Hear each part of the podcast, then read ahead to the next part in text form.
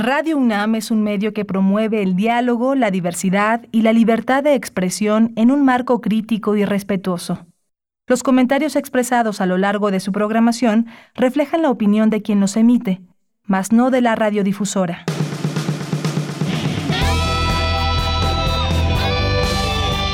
Prisma RU. Relatamos al mundo.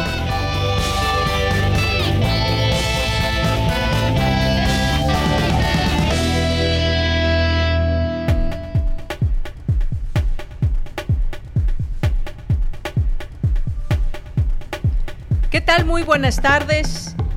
Es la una de la tarde con ocho minutos. Esto es Prisma RU y este es el resumen informativo de hoy.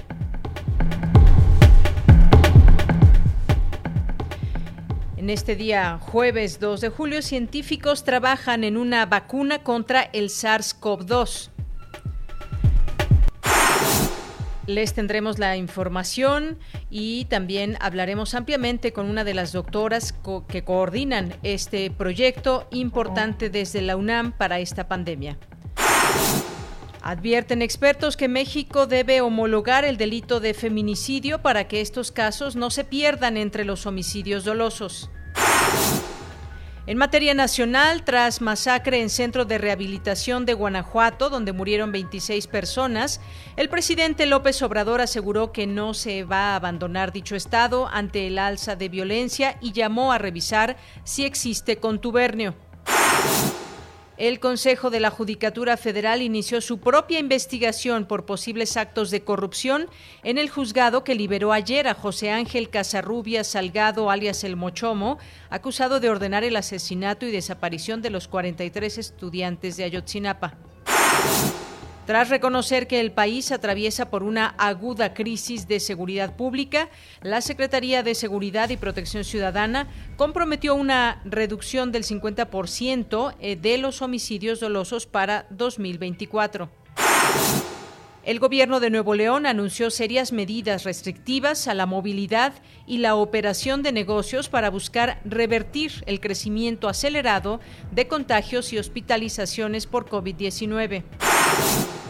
Un sismo de magnitud 5.2 de magnitud se registró esta mañana con epicentro en Pinotepa Nacional en Oaxaca y se percibió ligeramente en algunas alcaldías de la Ciudad de México.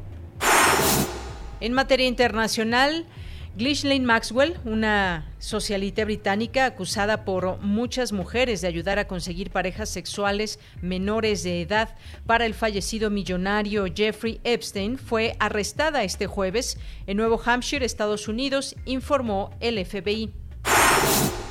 La crisis generada por el coronavirus provocaría el cierre de más de 2.7 millones de empresas y la pérdida de unos 8.5 puestos de trabajo en América Latina, estimó este jueves la Comisión Económica para América Latina y el Caribe.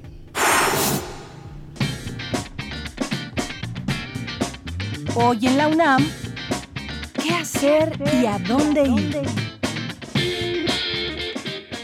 El antiguo Colegio de San Ildefonso cuenta con una amplia gama de contenido digital en su sitio web, como recorridos virtuales por este recinto universitario y sus diferentes exposiciones. Te recomendamos disfrutar de la muestra Territorios del artista Santiago Arau, conformada por un mosaico de 80 fotografías a color de pequeño y gran formato que muestran los contornos del territorio mexicano de costa a costa y de norte a sur, delineados por el vuelo de los drones.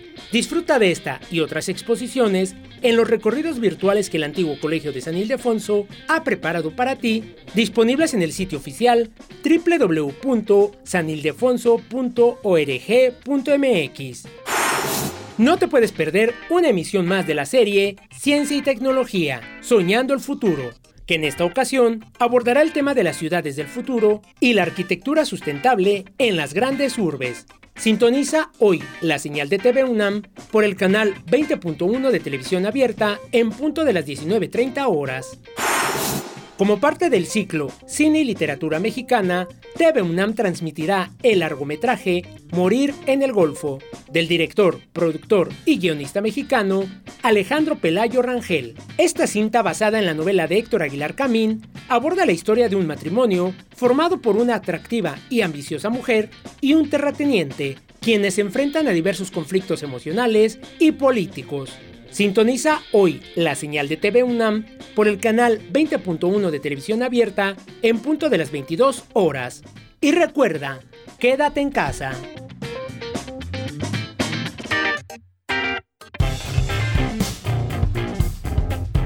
Campus RU Muchas gracias por acompañarnos hoy, jueves 2 de julio del año 2020. Gracias por la preferencia, por la sintonía en estas frecuencias universitarias de Radio UNAM. Les saludamos desde allá en cabina en Adolfo Prieto 133, nuestros compañeros que hacen posible esta transmisión, eh, Daniel Olivares en la producción, Denis Licea en la asistencia, por allá nos acompaña Arturo González está por ahí en los controles técnicos. Bien, pues le mando saludos a todas las personas que nos estén sintonizando en este momento, también a través de www.radio.unam.mx, a través de Twitter eh, nos pueden escribir arroba PrismaRU en Facebook PrismaRU. Saludamos a, Coco Montes que está por allá en los controles técnicos en Radio UNAM. Y acá en los micrófonos les saluda de Yanira Morán y a nombre de todos mis compañeros que hacen posible esta emisión, los saludamos, los invitamos como todos los días a que se queden con nosotros en estas frecuencias universitarias 860 de AM y 96.1 de FM. Bien, pues... Eh, Vamos a prepararnos este fin de semana para el corte de agua del sistema Cutzamala. Hablaremos hoy de ello en un momento más. Eh, para que se nos den todos los detalles y sobre todo saber qué va a pasar con el sistema Cutzamala, por qué se deja de, eh, de, surtir agua a distintos municipios y alcaldías aquí en la Ciudad de México. Sobre ello vamos a platicar con Víctor Burguet, que es director general del organismo de cuencas aguas de, y aguas del Valle de México, de la Conagua y hablaremos de este tema. Si tienen alguna duda, pues ya saben, aquí háganoslas llegar a través de las redes sociales.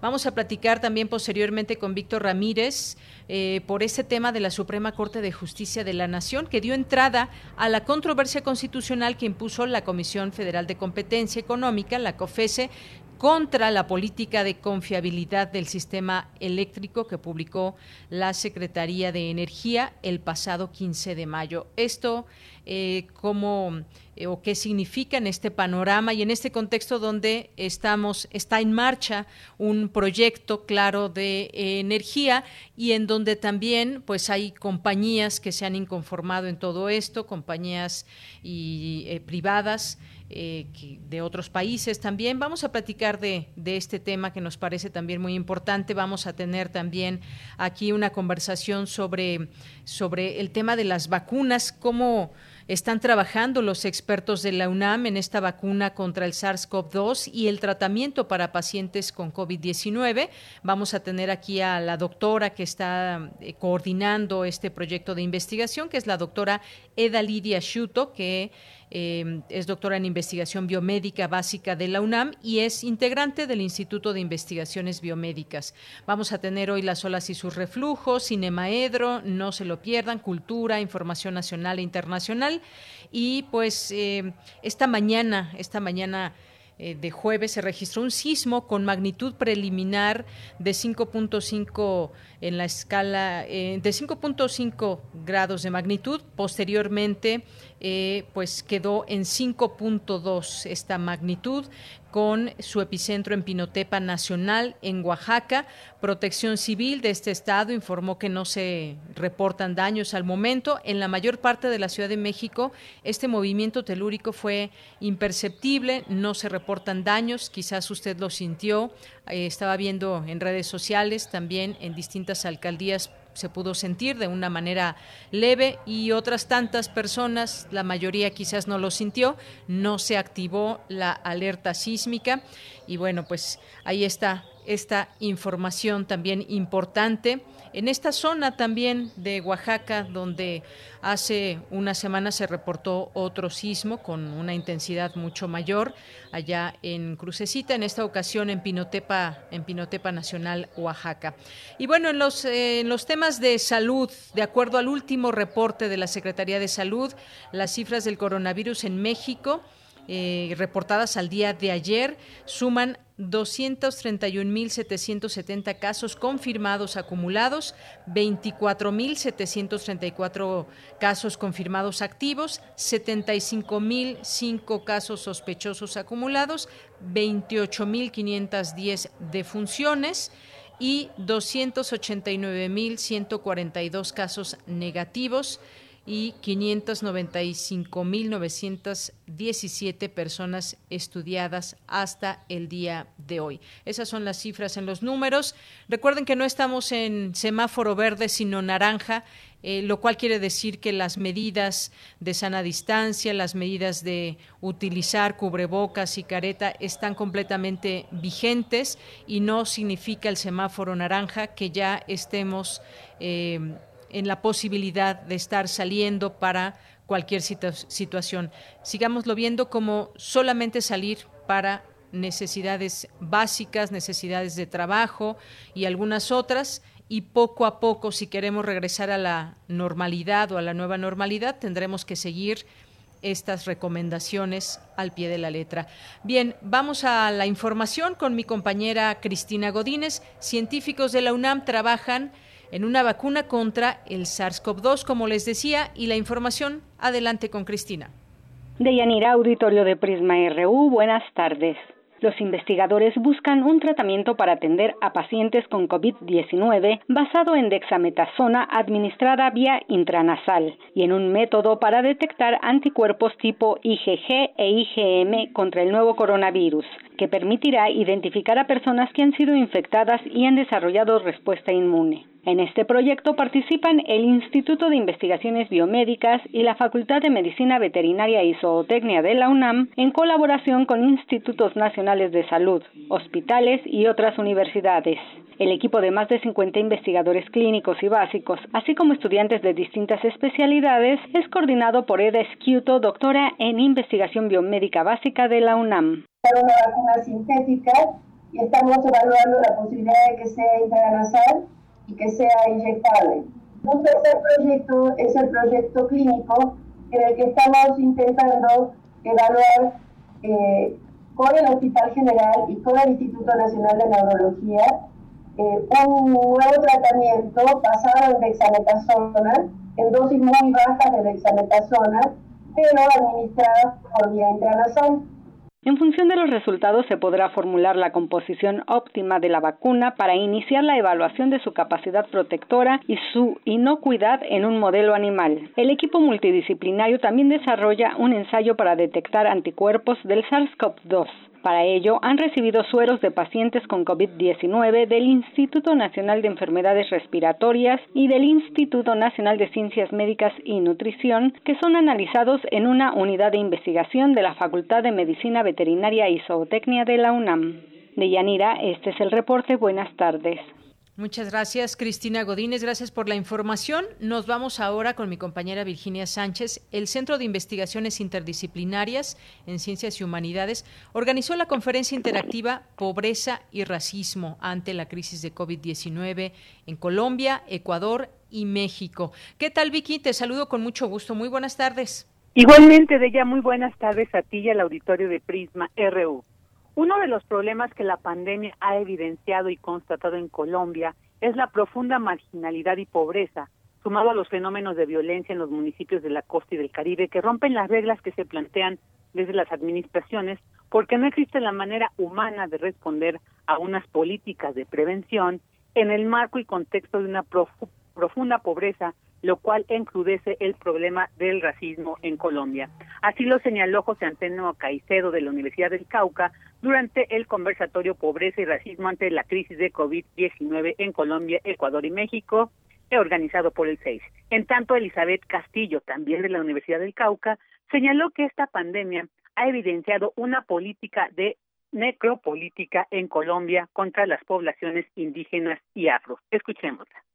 Si la pandemia ha agudizado las formas de exclusión y las relaciones de opresión, pues la pandemia en Colombia ha llevado a los lugares más extremos las lógicas del racismo instalado que tenemos. Y yo simplemente quiero hacer un planteamiento que me parece que es fundamental y es que lo que la pandemia ha permitido evidenciar por esta situación en la que estamos en confinamiento y todo nuestro vínculo con el mundo social está mediado a través de las redes sociales, de las plataformas virtuales. Lo que la pandemia nos ha permitido, al menos en el caso de Colombia, es hacer una tremenda denuncia sobre una práctica de necropolítica, clarísimamente de necropolítica, hacia las comunidades indígenas y afros.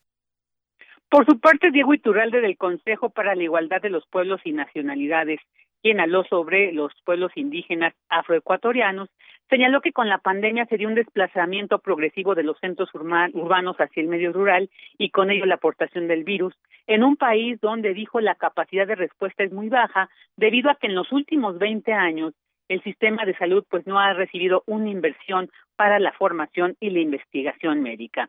En tanto, Olivia Gall del Seminario Universitario Interdisciplinario sobre Racismo y Xenofobia de la UNAM habló sobre pobreza, racismo y xenofobia en tiempos de la COVID-19 en México, donde señaló que nos encontramos en un contexto nacional donde el 40% de la población vive en pobreza, alrededor del 9% en pobreza extrema, donde el 60% trabaja en el sector informal y del 10 al 12% está desnutrida, además de que más del 80% vive en zonas rurales y más del 10% carece de acceso a un suministro de agua seguro y confiable y a tecnologías de comunicación en sus viviendas, detalló en qué situación socioeconómica de vulnerabilidad en salud y violencia encuentra la COVID-19 a los pueblos indígenas. Escuchemos.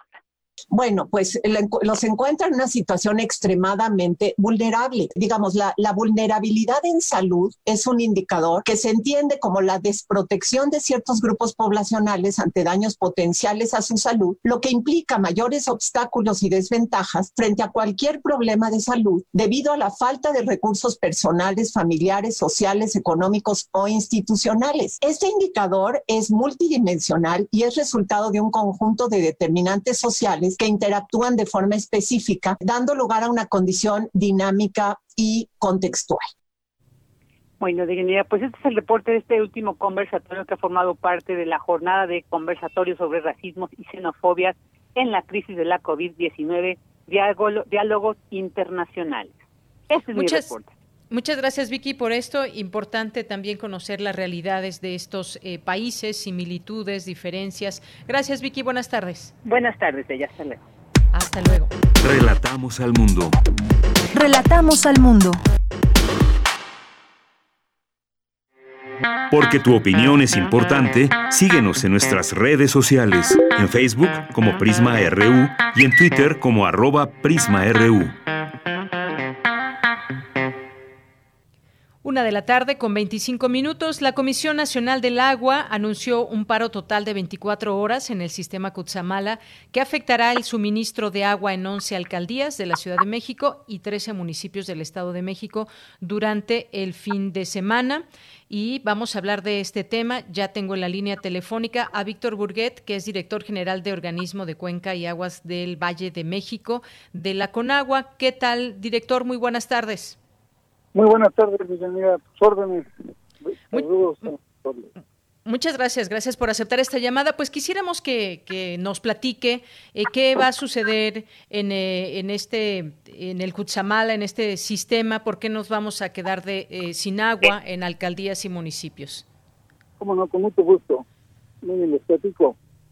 estamos trabajando en hacer más confiable el suministro de agua a la ciudad para ello, eh, diseñamos un, segundo múltiple de descarga que conecta la planta de bombeo número 5, que es la más grande e importante del, sistema Cucamala, y vamos a tener con este múltiple la oportunidad de enviar hasta 17.1 litros, metros cúbicos por segundo a la Ciudad de México y a la segundo Toluca por uno de los múltiples o por el otro, de tal suerte que va a ser muy fácil ahora dar mantenimiento, reponer alguna fuga, eh, sin parar el suministro de agua a la ciudad, como ha ocurrido en algunas ocasiones que tenemos una falla y tenemos que dejar sin agua a la ciudad, pues como esta vez eh, con 8 metros cúbicos por segundo o a veces hasta los 16 tenemos que, retirar.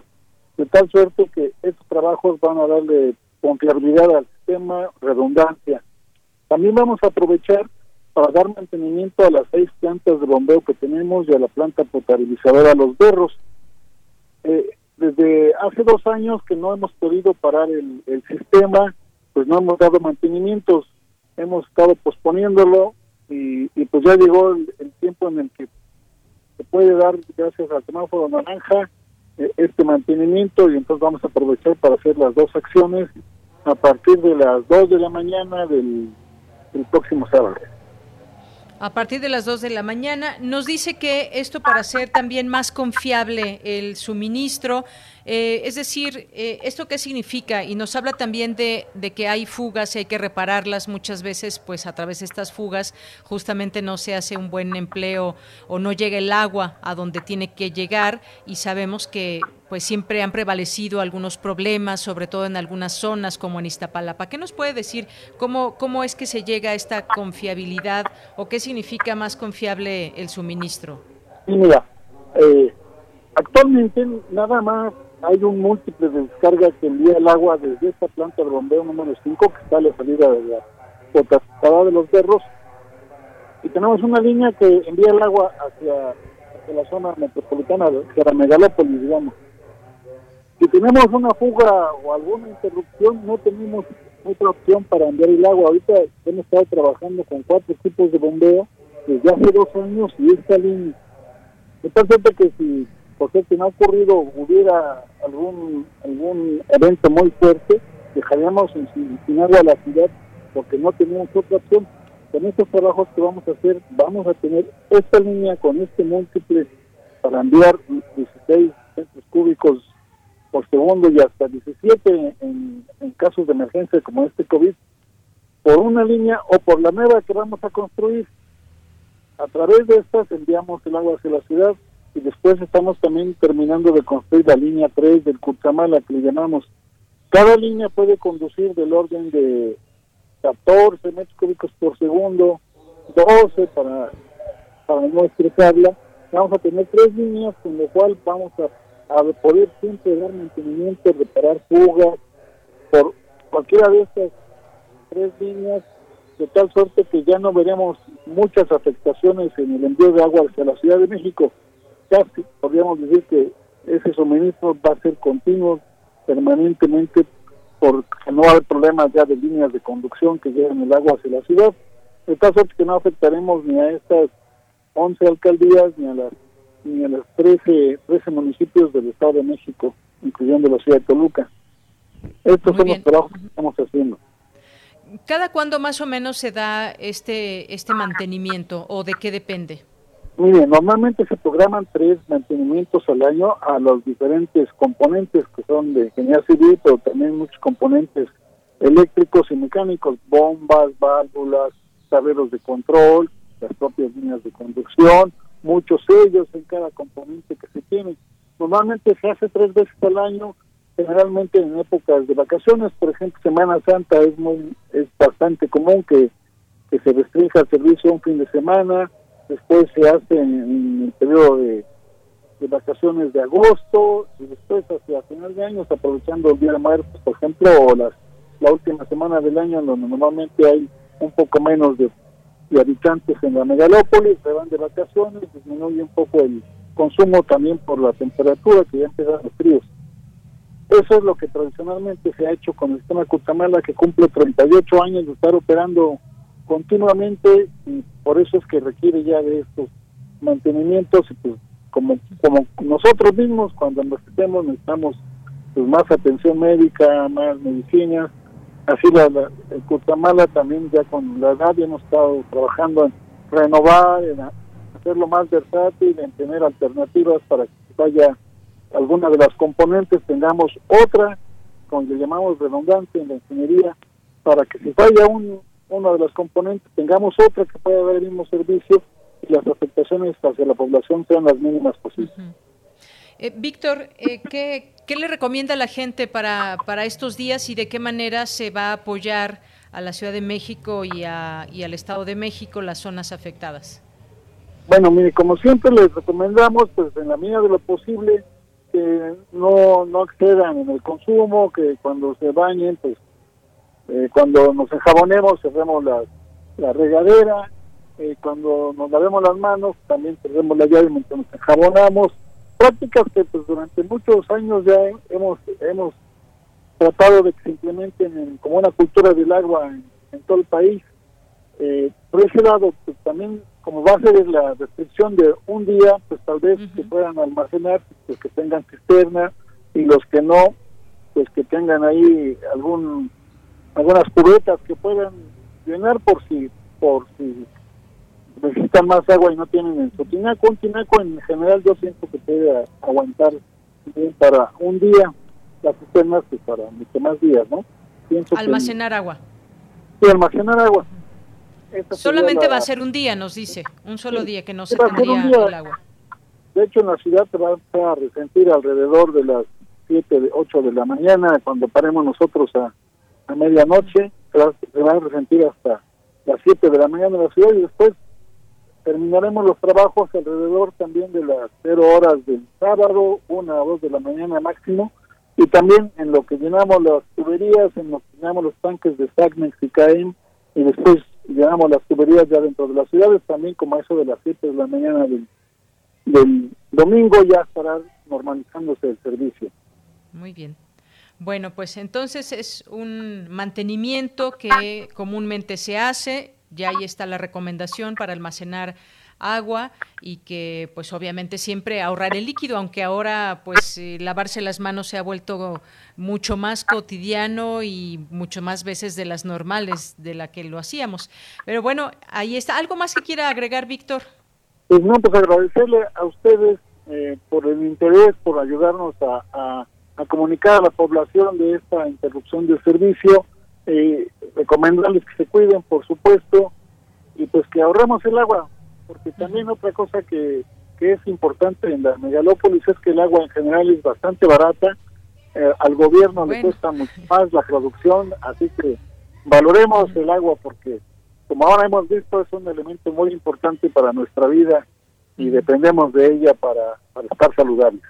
Así es. Bueno, y que el agua se cobra dependiendo de, dependiendo las colonias o dependiendo varias cosas, ¿no? No es la misma el mismo precio del agua que se paga eh, en general en la ciudad o en otros estados. Sí, no, no es el mismo, aunque yo soy de la Ciudad de México y, he andado por todo el país y sé que la Ciudad de México, los, nosotros los habitantes y también el Estado de México somos de los más subsidiados del país por, porque el agua pues tiene un precio para un costo de llevarla hasta nuestras casas. Muy bien. Bueno, pues Víctor Burquet, muchísimas gracias por estar con nosotros aquí en Prisma RU de Radio UNAM. A la orden, pues un saludo a nuestra directora, que por desgracia la doctora Blanca Jiménez no pudo no pudo estar, pero está pendiente de, la entrevista y de lo que pasa con el agua en el país. Muchas gracias. Gracias, hasta luego. Fue Víctor Burguet, director general del organismo de cuencas y aguas del Valle de del Valle de México de Conagua y solamente recordarles también eh, las alcaldías afectadas durante este día, que la verdad no es mucho si almacenamos lo necesario, tampoco excedernos en ello almacenamos lo necesario para no quedarnos sin agua.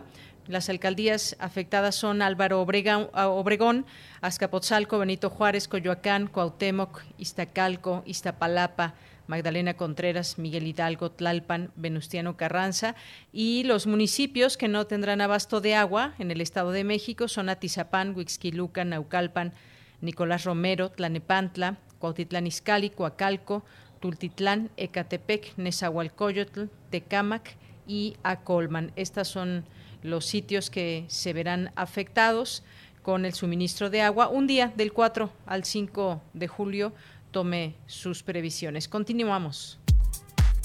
Prisma RU. Relatamos al mundo.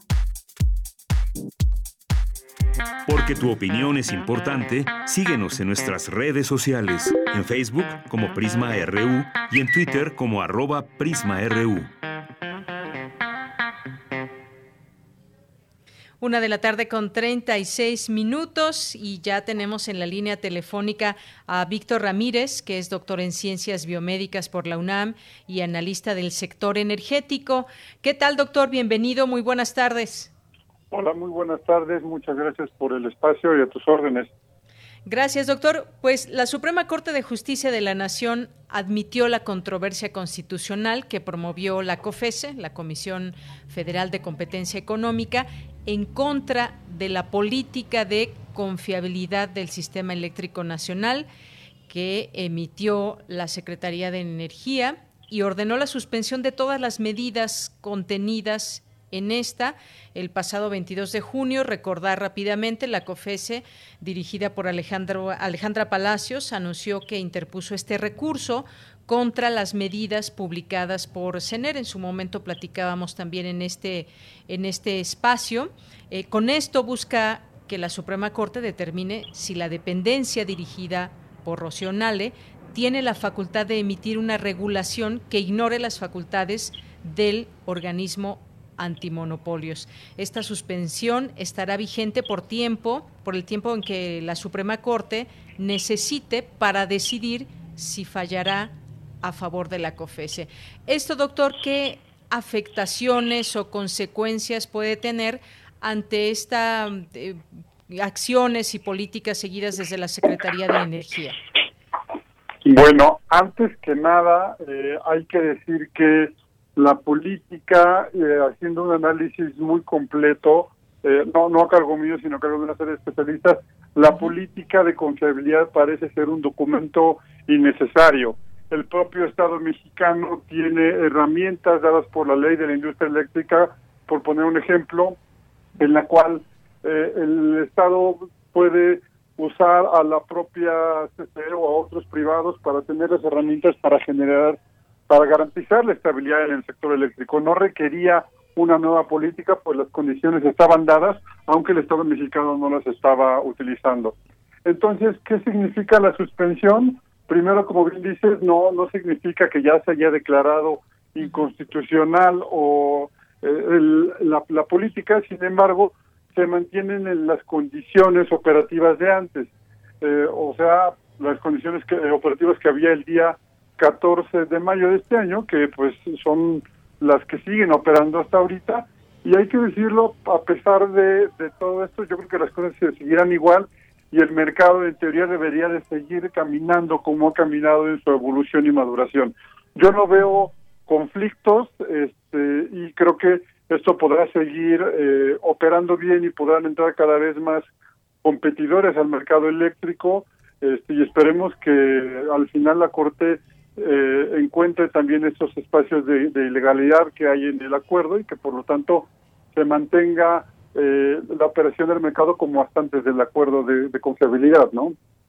Así es. Entonces no es algo definitivo, hay que, hay que señalarlo, esto por una parte. ¿Y ante qué se protege, digamos, la Secretaría de Energía con esto que se publicó en su momento? Eh, se hablaba, por ejemplo, de que eh, se estaría privatizando o que participan empresas eh, privadas que también pueden, digamos, pues haber tenido convenios desde el sexenio pasado y ahora se estaría teniendo otra visión de todo esto o qué es lo que estaría en juego, doctor? ¿Qué es lo que sucede actualmente? Y lo voy a explicar de la forma más sencilla que suelo explicarlo eh, la, la, reforma, el sexenio pasado lo que hizo fue crear un mercado eléctrico. ¿Y a qué me refiero con mercado eléctrico? Literalmente que tú podías poner una planta de generación de energía eléctrica enfrente de otra que ya existiera, siempre que la red tuviera capacidad, y entonces lo que iba a suceder es que el mercado, el operador del mercado, iba a recibir la energía primero de quien más barato lo ofreciera. El problema para para quienes creen o quieren impulsar a los monopolios es que eh, primero había competencia y segundo que los costos más caros de energía que hay en la red son actualmente los de CFE.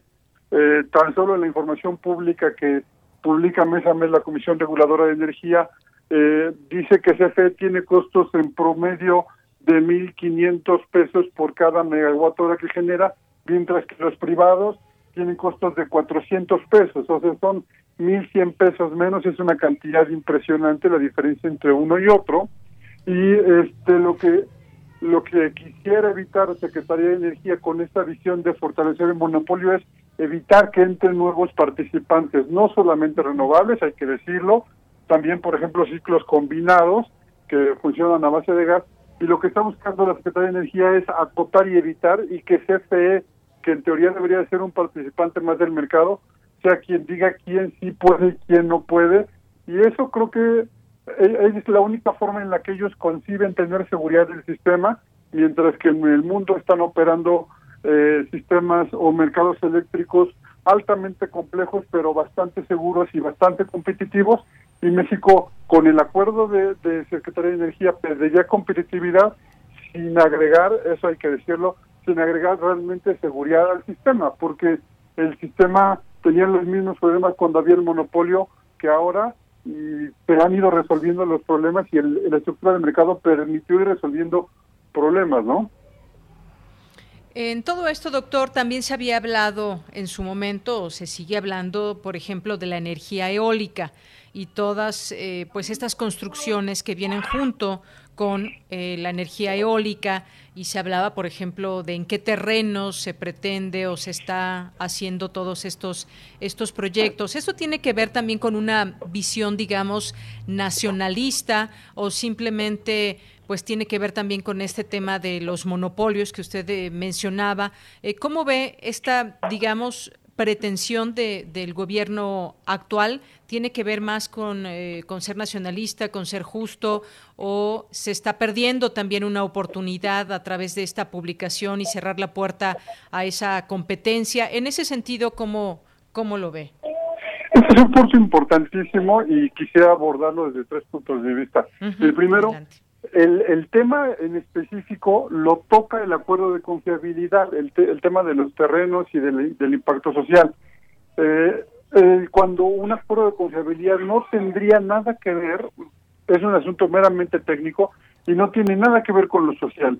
Pero bueno, dándole validez al tema social, que no debería de ir en este, eh, en, en este decreto, eh, el tema social, la propia Secretaría de Energía es la encargada de llevar a cabo la, eh, y de supervisar la, el, impacto social de los proyectos. Entonces, tenía ya herramientas la Secretaría de Energía, sin embargo, le han quitado presupuesto personal y no le han dado seguimiento al impacto social de, de, los proyectos. Y eh, la, la, la tercer asunto es que Desafortunadamente hay, historias eh, malas detrás de algunos proyectos eólicos, eso es innegable, pero también es innegable que hay muchísimas buenas experiencias en los proyectos eólicos y hay gente incluso que está buscando eh, en los lugares de alto potencial, está buscando continuamente quién está dispuesto a ir a invertir y poner algo en su terreno para generar energía eólica. Tenemos buenas y malas experiencias, había formas de, o hay formas de que el Ejecutivo eh, corrija los errores, los tiene, y el acuerdo, insisto, no solucionaba nada y solamente lo ponía en la mesa, pero sin dar una solución que, que nueva, que porque ya la tenía Secretaría de Energía, ¿no?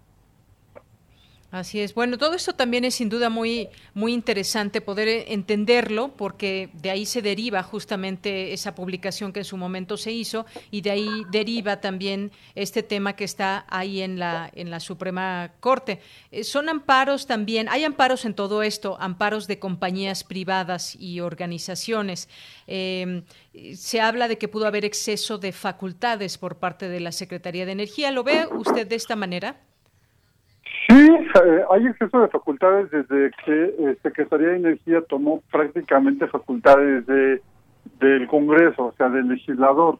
¿A qué me refiero? Hay algunas partes en las que eh, este acuerdo o, o este decreto de, de, política de confiabilidad es contrario a la ley de la industria eléctrica y entonces al ser contrario a la ley de la industria eléctrica parecería que estás intentando borrar de un plumazo lo que hizo el legislativo y por lo tanto invade facultades. También lleva a cabo regulaciones eh, disfrazadas de política y que son, y la regulación es facultad no de Secretaría de Energía, sino de la Comisión Reguladora de Energía. Eh, también eh, hay facultades de competencia económica, por ejemplo, lo que dice este acuerdo es que se va a dar prioridad, que, que el Estado, CFE, básicamente le daría prioridad a un proyecto X o priorizaría los proyectos, cosa que en un mercado es absurdo. Este, y sí hay una serie de competencias que, que Secretaría de Energía tomó desde el, legislativo hasta otros órganos y que por lo tanto hay una, hay claros visos de, ilegalidad y parece ser que esta política será declarada inconstitucional. Esperemos que así sea, ¿no? Por el bien de todos. Y, hay un punto, doctor, eh, esta dependencia, la Secretaría de Energía, que encabeza Rocío eh, busca, dice, ampliar el uso de centrales eléctricas, propiedad de la Comisión Federal de Electricidad, y por otra parte, limitar los permisos para plantas eólicas y solares. Eh, dentro de todo esto también busca modificar algunos de los procedimientos llevados a cabo por la, por la CRE, la Comisión Reguladora de Energía, y el Centro Nacional de Control de Energía. Es decir, también son distintos elementos que nos dan eh, pie a que debemos de comprender, comprender todo esto en, en conjunto y pues hay una reacción muy clara pero también está esta otra parte de lo que pretende, lo que ve, digamos, como a un futuro inmediato esta dependencia, esta secretaria Rocionale. Yo creo que hay, hay dos esta parte de, de la planta de CFE me gustaría explicarlo del, también de forma rapidísima y es que eh, este gobierno ha estado orgulloso de haber rescatado capacidad de generación vieja que ya estaba prácticamente retirada. ¿Es eso bueno? La verdad es que no. Recuperar capacidad de generación vieja es recuperar eh, tecnología vieja que no es tan eficiente como la actual, que en muchos casos es mucho más contaminante pero además es mucho más costosa. Y el ejemplo que doy para explicar esto es un auto viejo. Si tú tienes un auto clásico, lo puedes tener a punto, lo puedes poner a rodar, lo puedes poner a dar un servicio, pero el costo de operarlo va a ser mucho más caro que un auto nuevo. Entonces, por eso cuando rentamos un auto de colección, lo rentamos para eventos especiales y no para andar diario, porque saldría muy caro y nadie lo haría, ¿no? Lo mismo pasa con las plantas de CFE y ellos lo que están buscando es mantener esa operación de las plantas del CFE con la con la idea de que si ya lo tengo, ¿por qué no lo uso? Cuando en realidad lo que deberían estar buscando es nueva tecnología más limpia, más eficiente, más barata que al ciudadano de a pie, a ti y a mí, haga que nos cueste menos el suministro de energía eléctrica, ¿no? Muy bien. Eh, también, y pongo un caso, quiero comentarlo con usted, un caso que, que sucedió el pasado lunes, la Suprema Corte desechó una petición de controversia constitucional que presentó el municipio de Aquiles Cerdán, allá en Chihuahua, y buscaba, que buscaba frenar las últimas medidas del gobierno federal en el mercado eléctrico. Es decir, también deberíamos de tomar en cuenta cada caso o cada lugar también que tiene sus propias particularidades en la implementación de estos proyectos. Eh, lo que sucede es que eh, bueno, la COFESE sí pudo verse visto invadida en sus facultades y los municipios en realidad no. Y están, los municipios están muy, muy acotados en sus, eh, en, sus competencias, de acuerdo a la ley. Entonces, entiendo que se lo hayan rechazado a, a, un municipio, pero me parece muy claro que eh, digo, la CRE no lo va a hacer, pero la Comisión Reguladora de Energía podría entablar también una controversia constitucional lo hace adecuadamente la COFESE y quienes podemos hacerlo y lo han estado haciendo no una no una controversia constitucional porque no tenemos las capacidades para hacerlo, pero los ciudadanos presentar una serie de denuncias de amparos buscando que nuestros derechos al medio ambiente sano y a un mercado eléctrico eficiente pues sean respetados, ¿no? Y bueno, al final de cuentas, doctor, todo esto eh, pues llevará su tiempo, también es un proceso que puede resultar largo en todo esto, pueden ser seis meses, un, año, eh, en el cual ninguna de las acciones contenidas en la política podrán ser puestas en marcha. Y hasta ahora la Suprema Corte no ha designado qué ministro resolverá el caso de fondo, es decir, todavía pueden pasar algunos, algunos meses en que se sepa qué va, qué va a suceder con esta controversia. Eh, en, efecto, eh, eso puede tardar incluso un par de años sin ningún problema, pero sí hay algunas señales eh, peligrosas. Por ejemplo, parece ser que para el año siguiente Secretaría de Energía planea quitarle el recurso a la parte de planeación del sistema eléctrico. Entonces, aunque no estés ejerciendo la política y no le vayas a dar la planeación a CFE en, la política porque la política está suspendida, en los hechos le estás quitando a Secretaría de Energía todo el recurso que necesitaba o que necesita para hacer la prevención del sistema eléctrico. Esto se supo apenas anoche y pues es algo lamentable y preocupante, ¿no? Pues sí. Ya veremos qué sucede porque pues hay un proyecto en marcha que quizás pueda quedar de alguna manera afectado en tanto no no se sepa qué es lo que derive de la corte. Doctor, pues muchas gracias. No sé si quiera agregar algo más. No, pues solamente agradecer el espacio y si alguien de los radioescuchas tuviera alguna duda, eh, estoy abierto a preguntas, me pueden buscar en, Twitter como arroba BigFC7 y este, a lo mejor me tardo un poco en contestar de repente, pero estoy a sus órdenes. Muy bien, pues muchísimas gracias, doctor. Hasta luego. Muchas gracias, hasta luego. Muy buenas tardes. Pues fue el doctor Víctor Ramírez, doctor en Ciencias Biomédicas por la UNAM y analista del sector energético. Esta es una de las vertientes importantes, platicar la parte, digamos, legal y la parte donde está participando la Suprema Corte de Justicia de la Nación. En otro momento sería también muy interesante poder platicar estos, eh, sobre estos desarrollos, estas energías eh, que se pretenden, eólicas o lo que estaba en marcha desde el sexenio pasado, eh, qué mm, incidencia tienen también en las regiones, en los lugares donde se están llevando a cabo, ya de manera particular en los municipios o en los estados. Vamos a seguir en este tema, por supuesto. Por lo pronto, pues gracias ahí al doctor Víctor, que ya, como él bien dice, eh, pueden hacerle preguntas, comentarios a través de su Twitter, que es arroba BigFC7. Continuamos. Relatamos al mundo. Relatamos al mundo. Queremos escuchar tu voz. Nuestro teléfono en cabina es 55 36 43 39.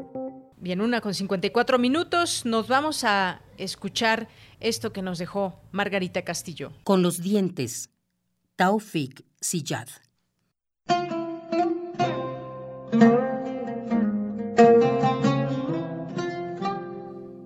Con los dientes, defenderé cada palmo de tierra de mi patria los dientes. Y no aceptaré otro lugar en lugar de este, mi lugar. Aunque me dejen colgado de las venas de mis venas. Aquí sigo, esclavo de mi afecto, pegado a la cerca de mi casa, pegado al rocío y a la frágil azucena del jardín.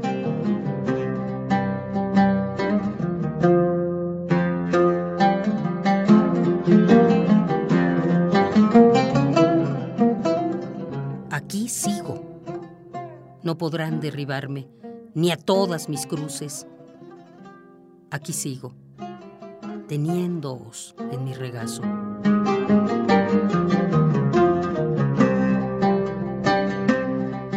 Con los dientes defenderé cada palmo de tierra de mi patria con mis dientes, y no aceptaré otro lugar en lugar de este, mi lugar.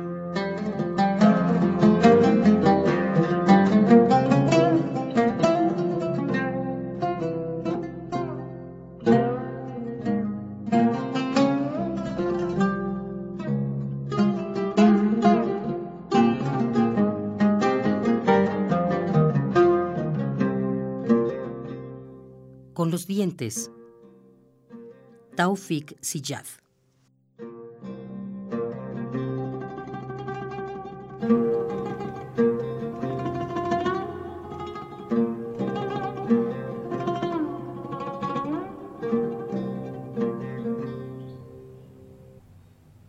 Muchas gracias a Margarita Castillo. Y bueno, vamos a continuar. Antes de irnos al corte, tenemos algunas invitaciones que hacerles hay una, eh, una conversación, una plática que, a la que nos invita, nos invita la Casa de las Humanidades, nos invita la, la Coordinación de Humanidades justamente también y el Seminario Universitario sobre Afectividad y Emociones.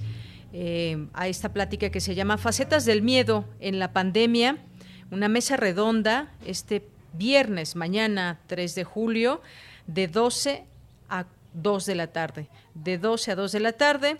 Participan Melina Gastelum Vargas, Alice Poma, Claudia Raful, Abraham eh, Sapien, eh, David Fajardo Chica, que es el coordinador académico y el moderador, y pues hacen y nos dejan esta invitación.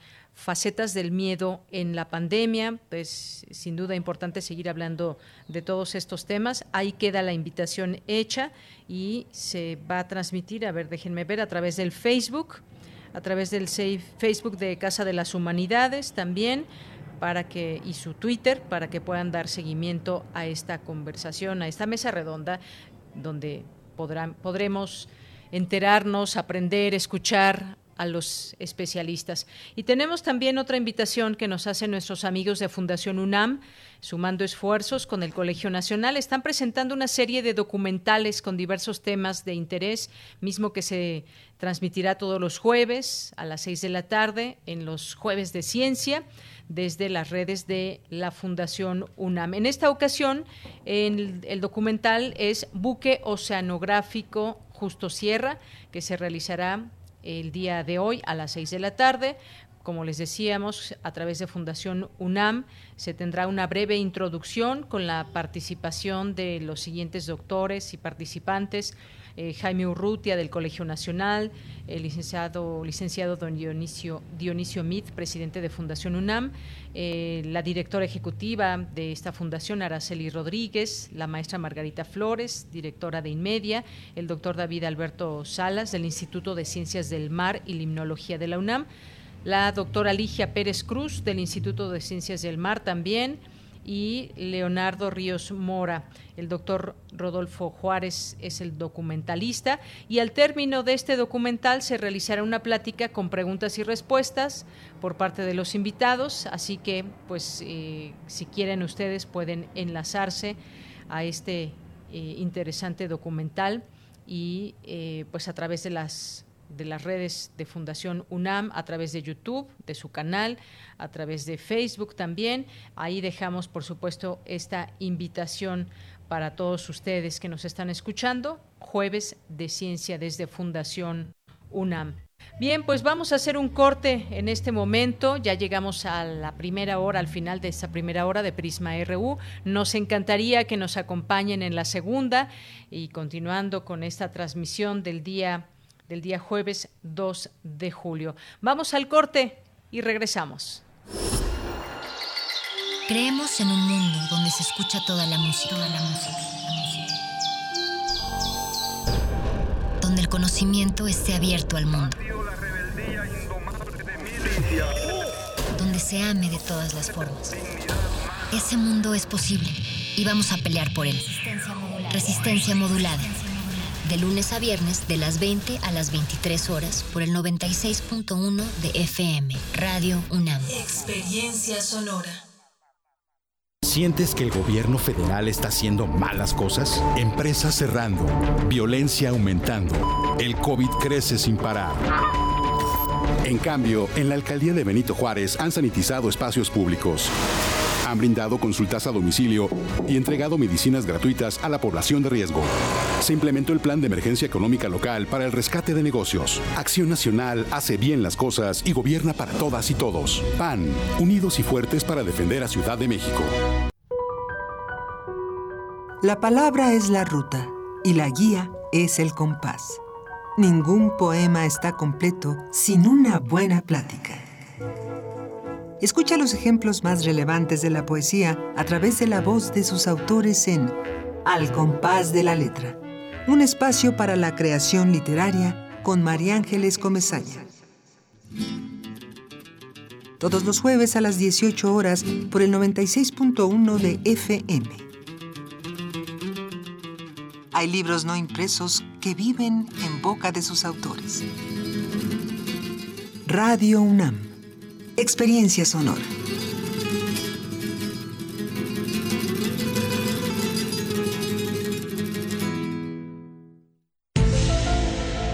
Los marcianos llegaron ya y llegaron bailando ricacha, ricacha, ricacha, ricacha.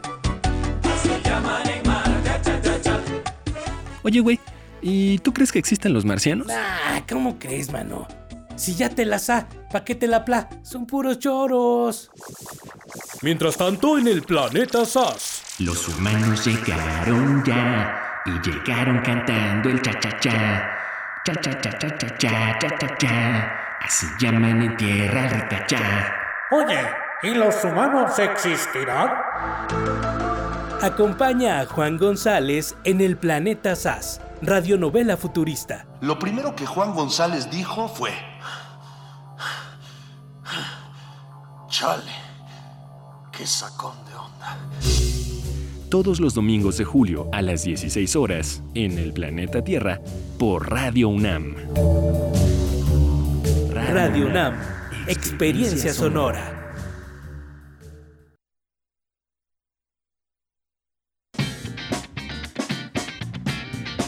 Mañana en la UNAM, ¿qué hacer y a dónde ir?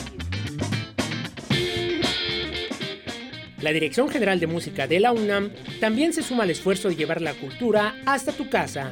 Por ello, ha incorporado material como entrevistas a destacados músicos, así como conciertos y recitales que se llevaron a cabo en diversos espacios culturales de la UNAM. Ingresa a su sitio oficial en www.musica.unam.mx y disfruta de la música universitaria desde casa. Si durante esta contingencia sanitaria has experimentado estrés, ansiedad, enojo, tristeza o miedo, no estás solo. Las Facultades de Medicina y Psicología de la UNAM, en colaboración con la Secretaría de Salud, han habilitado el sitio web www.misalud.unam.mx diagonal COVID-19, donde podrás realizar un cuestionario para evaluar riesgos a tu salud mental.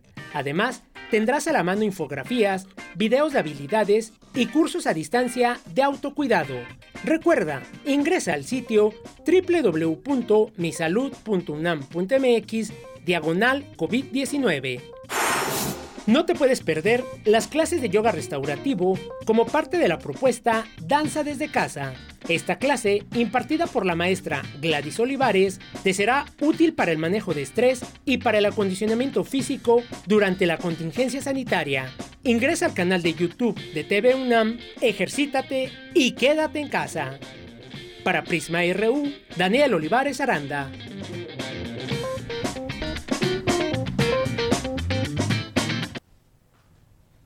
Bien, continuamos.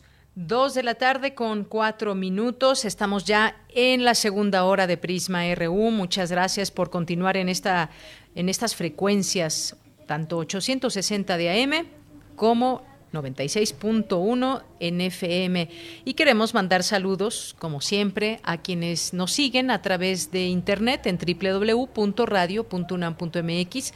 Siempre es un gusto saber que que están en algún otro estado de la República Mexicana, incluso en algún otro país. Hemos recibido aquí saludos de distintas partes del mundo, lo cual nos da mucho gusto. Pues es momento también de saludarles a ustedes con el gusto de siempre, de que nos estén escuchando y de que se hacen presentes a través de un mensaje, a través de una fotografía, alguna recomendación, una pregunta, todo cuenta, todo vale y nos hacen, nos hacen el día con todos sus mensajes. Aquí Tania, Tania Mafalda nos dice, hoy sí estoy cocinando acompañada de ustedes. Soy feliz de escucharles. Les mando muchos abrazos a todas y todos. Pues muchas gracias, Tania. Nosotros también te mandamos muchos saludos y que te quede una, una, una comida muy, muy rica en compañía de quien estés, Tania. Te mandamos un, un abrazote. Eh, también nos dice, nos dice Tania, yo compré en una tienda departamental porque ofrece comprar por app y entrega un, en auto, acabo de ir y no funciona su sistema, hay que bajarse del auto, formarse y hacer una larga fila a pleno sol. Y bueno, pues nos estaba, y es que es parte de este comentario también que nos hace Mayra Elizondo, que nos cuenta que tuvo que ir al banco en la nueva normalidad, nadie sabe bien dónde formarse, los encargados no explican suficiente, las personas se comienzan a pelear. Se pregunta, ¿estaremos preparados? ¿Mejoramos en algo? Por favor, más civilidad. Está siendo difícil para todos. Mando abrazos. Pues muchas gracias, Mayra, por compartirnos este, este comentario. Eh, también sucede que hay, hay personas que se molestan porque no porque se les pide guardar distancia, pero parece ser que no se entiende o que no es un mensaje claro. ¿Qué será que no no han comprendido o será que simple y sencillamente no les gusta seguir estas reglas básicas para protegernos entre todos? A mí también me queda esa esa pregunta y pues habrá que seguirnos organizando. Los que sí tenemos en claro qué podemos hacer y qué no, hay que seguir insistiendo en esto y pues poco a poco tratar de de que esta nueva normalidad no nos traiga más contagios, sino nos traiga malas noticias, más malas noticias de las que ya tenemos. Muchas gracias por compartir aquí también esas experiencias. Saludos a José Ramón Ramírez, Alex Cardiel también, que nos dice que siempre es un deleite escuchar a Margarita Castillo. Nos escribe también por aquí eh, Juan Ramón, Julio, Sergio, Román Hernández García, que nos dice tengan una excelente tarde. No sé si es una percepción mala, pero sales a la calle y sientes que está eh, la nueva normalidad y salió tan mala como la anterior. Seguimos descuidándonos las eh, familias como en la Alameda. ¿Qué nos debe pasar para entender? Efectivamente, vemos mucha gente, hay la posibilidad de ver qué está pasando en nuestra ciudad, aunque no salgamos. Estoy siguiendo también algunos videos y fotografías de esa nueva normalidad en la que muchos parece que han confundido el semáforo naranja con el verde y vemos mucha gente, mucho tráfico en las calles de la ciudad desafortunadamente. Gracias por el comentario, Román.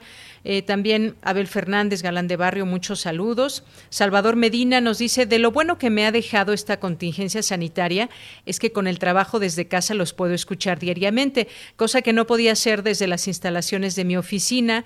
Nuevamente los felicito por su programa. Saludos a toda la producción. Gracias, Salvador. Nos da mucho gusto que te podamos acompañar desde tu casa y hacerte compañía en tu trabajo que estás desempeñando ahora desde casa. Te mandamos un abrazo. Eh, muy fuerte. Alfonso de Alba Arcos nos dice bonito radio antiguo, el que usan para ilustrar el mensaje. Buena tarde, Alfonso, para ti también. Alex Cardiel que nos dice, tengo la impresión de que el sistema Kutsamala siempre está en mantenimiento. Imagino la complejidad de traer agua a la ciudad, pero ¿cómo se puede hacer reparaciones permanentes en vez de puro mantenimiento? Gracias, Alex. Álvaro Figueroa también aquí presente, José Luis León, Marco Fernández. Eh, también Guerrero en sintonía nos dice y saludos a todos, Flechador del Sol también presente en la frecuencia, David Castillo Pérez también, muchas gracias, a Porfirio Rodríguez, Claudia Pola, a nuestros amigos del Instituto de Investigaciones Antropológicas. Eh, también le mandamos muchos saludos a la red de abogadas Violeta, que en un momento estarán aquí en, en Las olas y sus reflujos, en la sección con mi compañera Cindy Pérez, la doctora Carla Salazar, le mandamos muchos saludos, Beca Ganesh, Su Alteza Serenísima, Javier, David García, Abimael Hernández, Oswaldo Coca y Rocío Castillo, eh, Yara Arista, Dalía, Dalía, Dalia, perdón, Dalia S., Silvia Vargas, Marta Galicia también, eh, Flechador que nos dice eh, atinadas reflexiones, Reina González también, muchas gracias. Eh, gracias a todos ustedes que están ahí pendientes y atentos de estas transmisiones. Vamos ahora a la información. Nos vamos a enlazar con mi compañera Dulce García. Advierten expertos que México debe homologar el delito de feminicidio para que estos casos no se pierdan entre los homicidios dolosos. Adelante, Dulce. Así es, Deyanira. Muy buenas tardes a ti al auditorio. Al hablar de los feminicidios durante el confinamiento, Carlos Arteaga Basurto, director interino de la Escuela Nacional de Trabajo Social, dijo que la Organización de las Naciones Unidas ha clasificado esta situación como una cuestión mundial de la misma pandemia, puesto que el número de muertes de mujeres por causa de la violencia se ha incrementado en medio de esta contingencia. Vamos a escucharlo. Entonces es una complicada situación, sobre todo en estos momentos que sufrimos otra pandemia como es la del COVID-19, que ha obligado también de alguna manera eh, al confinamiento y esto ha agudizado los problemas de, violencia por diversas razones. En México particularmente, eh, seis de cada diez mujeres, de acuerdo a las estadísticas que se tienen, han sufrido eh, algún tipo de violencia a lo largo de, de su vida. Y la violencia pues prácticamente se da en el ámbito familiar, por eso decíamos que esta cuestión del confinamiento por el COVID pues ha agudizado el problema Deyanira Carlos Arteaga Basurto advirtió también que 10 mujeres al día son asesinadas y que en el periodo de la contingencia se han duplicado las solicitudes por servicios de auxilio y seguridad pública por actos de violencia contra las mujeres. En su oportunidad, María Salguero Bañuelos, creadora del Mapa Nacional de Feminicidios en México, detalló que durante los primeros cinco meses de este 2020, el Secretariado Ejecutivo registró 1.618 mujeres asesinadas. Escuchemos. ¿Por qué hablo de mujeres asesinadas y no feminicidios? Porque resulta que en las carpetas de investigación de homicidios dolosos de mujeres también hay muchos feminicidios ocultos. El mes de abril el Estado de México solamente reportó un feminicidio, cuando por prensa hubo 17 casos que cumplían las causales de feminicidio. Estado de México había sido el estado que históricamente había estado en primer lugar, pero ahorita en este año Guanajuato ha rebasado al Estado de México con 225 mujeres asesinadas, mujeres y niñas. Y bueno, ella dijo también que en las cifras oficiales no se proporcionan datos como qué mujeres fueron asesinadas por el crimen organizado o cuántas por violencia comunitaria, por ejemplo. Es decir, que no se está creando un perfil de los agresores. Escuchemos otra vez a la investigadora. Entonces, ¿cuál es el problema de medir el delito de feminicidio en México? Uno es que no está homologado y también lo manejan con fines políticos. Entonces, ¿cuántas víctimas de feminicidio hay en México? Pues creo que ni yo lo sé y creo que ni el mismo gobierno lo sabe. Hay que recordar lo que sucedió en el caso de Veracruz, que entra Cuitlagua García y Winkler, como era un fiscal que estaba en contra de él, tenían sus rencillas políticas, le, le ingresa todas las carpetas de investigación por feminicidio, pero cuando ya llega una fiscal a modo de un plumazo borra los feminicidios. Y bueno, María Salguero Bañuelos brindó también datos sobre feminicidios con base en la prensa, puesto que las cifras del secretariado no registran algunos casos. Así pues, eh, detalló que 63% son mujeres asesinadas por el crimen organizado, mientras que 10% fueron asesinadas por violencia familiar. A este último dato añadió que respecto a los cuerpos arrojados en el espacio público, en la mayoría de los casos el agresor fue alguien cercano a la víctima. De ahí que ella llame a que el feminicidio sea un delito homologado en todo el país. Este es el reporte de Yanira. Bien, Dulce, pues vaya cifras que se reportan y pues este tema del feminicidio que sigue desafortunadamente más latente eh, que nunca. Hay esfuerzos que se hacen por parte de, de las autoridades, pero no ha sido suficiente hasta el momento. Muchas gracias, Dulce. Gracias a ti, muy buenas tardes. Muy buenas tardes. Ahora que nos traía Dulce García en esta eh, en estos audios que escuchábamos a María Salguero, que además, eh, pues hay que recordar, es la creadora del Mapa Nacional de Feminicidios y también es la segunda vez que aparece en la lista de las mujeres más poderosas del país. Sin embargo, pues en el desempleo, hasta donde eh, me quedé, que vi esta nota, nota, que decía, soy poderosa pero desempleada Triste también esta situación, una, una mujer que se ha encargado de este mapa, que sin duda es muy, muy importante dentro de la numerología y dentro también de la posibilidad de ser referencia para los distintos gobiernos que están enfrentando este problema del feminicidio y cómo hacerle. Bueno, lo primero es tener, eh, es tener estas cifras lo más cercanas a la realidad posible. Y como les decía, por segundo año, eh, Forbes México la nombró entre la lista de las 100 mujeres más poderosas de México, sin embargo no tiene empleo, fue lo que se publicó hace unos días. Esta activista, creadora de este mapa y que eh, aparece en esta lista, documenta desde 2016 cada feminicidio ocurrido en el país a través de la herramienta que más denomina, que es la geolocalización. Eh, también ha trabajado con mapas de desaparecidos, así como con mapas de niñas desaparecidas eh, que después eran halladas asesinadas. Es lo, es lo que ha hecho como trabajo también y pues desafortunadamente no ha tenido la oportunidad de tener un trabajo remunerado porque trabajo por supuesto que lo tiene y lo lleva a cabo eh, todos los días. Bien, pues vamos a continuar con, con la sección de Cindy Pérez Ramírez, las olas y sus reflujos, que en esta ocasión eh, nos platica sobre la sustracción de menores con Jessica Santana de la red de abogadas Violeta. Adelante.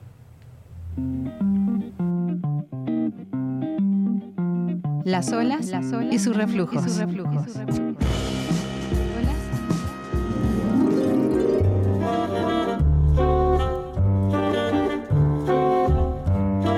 Bienvenidas a Las olas y sus reflujos. Esta semana hablaremos del aumento de la sustracción de menores durante esta pandemia. Para ello contaremos con la participación de la jurista Jessica Santana, quien también es integrante de la red de abogadas Violeta y cuyo trabajo dimos a conocer la semana pasada en este espacio radiofónico. Se denomina sustracción, retención u ocultamiento ilícito a la separación unilateral e injustificada de una niña, niño o adolescente de la persona que legalmente detenta su guardia y custodia, ocultándolo o trasladándolo lejos de su lugar de residencia habitual. En México, la sustracción de menores conlleva una condena de entre 5 y 12 años de prisión, de acuerdo con el Código Penal Federal, y se ordena que las autoridades federales se integren a la búsqueda de manera inmediata. Sin embargo, en medio de la pandemia por COVID-19, estas acciones no se han ejecutado, a pesar de que las autoridades reconocen un incremento en este delito. La madre o padre a quien corresponda la guardia y custodia de las hijas e hijos tiene la obligación de cuidarlos, resguardarlos y formarlos, pero también la facultad de decidir sobre los aspectos de su vida diaria, incluyendo el de fijar su lugar de residencia, sin que esto represente un impedimento para el ejercicio del derecho de mantener contacto regular con el otro padre que no vive con ellos. Pero para que nos explique qué pasos hay que seguir en caso de sufrir una sustracción de un menor, escuchemos a la jurista Jessica Santana, integrante de la red de Abogadas Violeta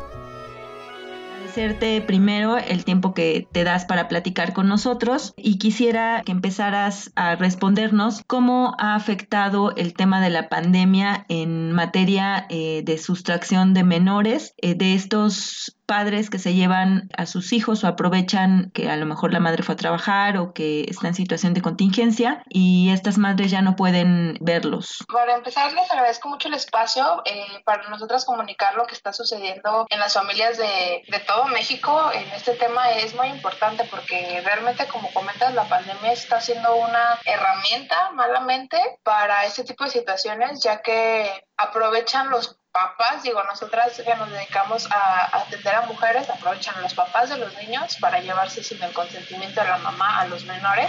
En lo que va del tiempo que estamos atendiendo, han de ser unos seis, y digo, no, de números no se escuchan muchos, pero sí son un problema realmente. Legalmente, ¿qué es eh, la guardia y la custodia de un menor? La guardia y la custodia de un menor es quién se hace cargo y con la obligación de cuidarlos o que van a vivir con los hijos en ese momento, ¿no? ¿Quién va a llevarlos a la escuela? ¿Quién va a hacerlo todo? Un ejemplo de una familia separada, eh, la guardia y custodia la tiene, por ejemplo, la mamá y los fines de semana o los días que ellos acuerden, el papá convive, ¿no? ¿Se incurre en un delito eh, que los papás se lleven a los niños? Es un delito, eh, sí, por el hecho de, de que están incumpliendo una orden judicial, ya que ya sea por acuerdo de los padres o que el juez haya determinado eh, quién va a tener la guardia y custodia, es una orden judicial al final de cuentas. El tema del delito como tal, pues sí, en los diferentes códigos eh, penales para los diferentes estados, tanto en el Código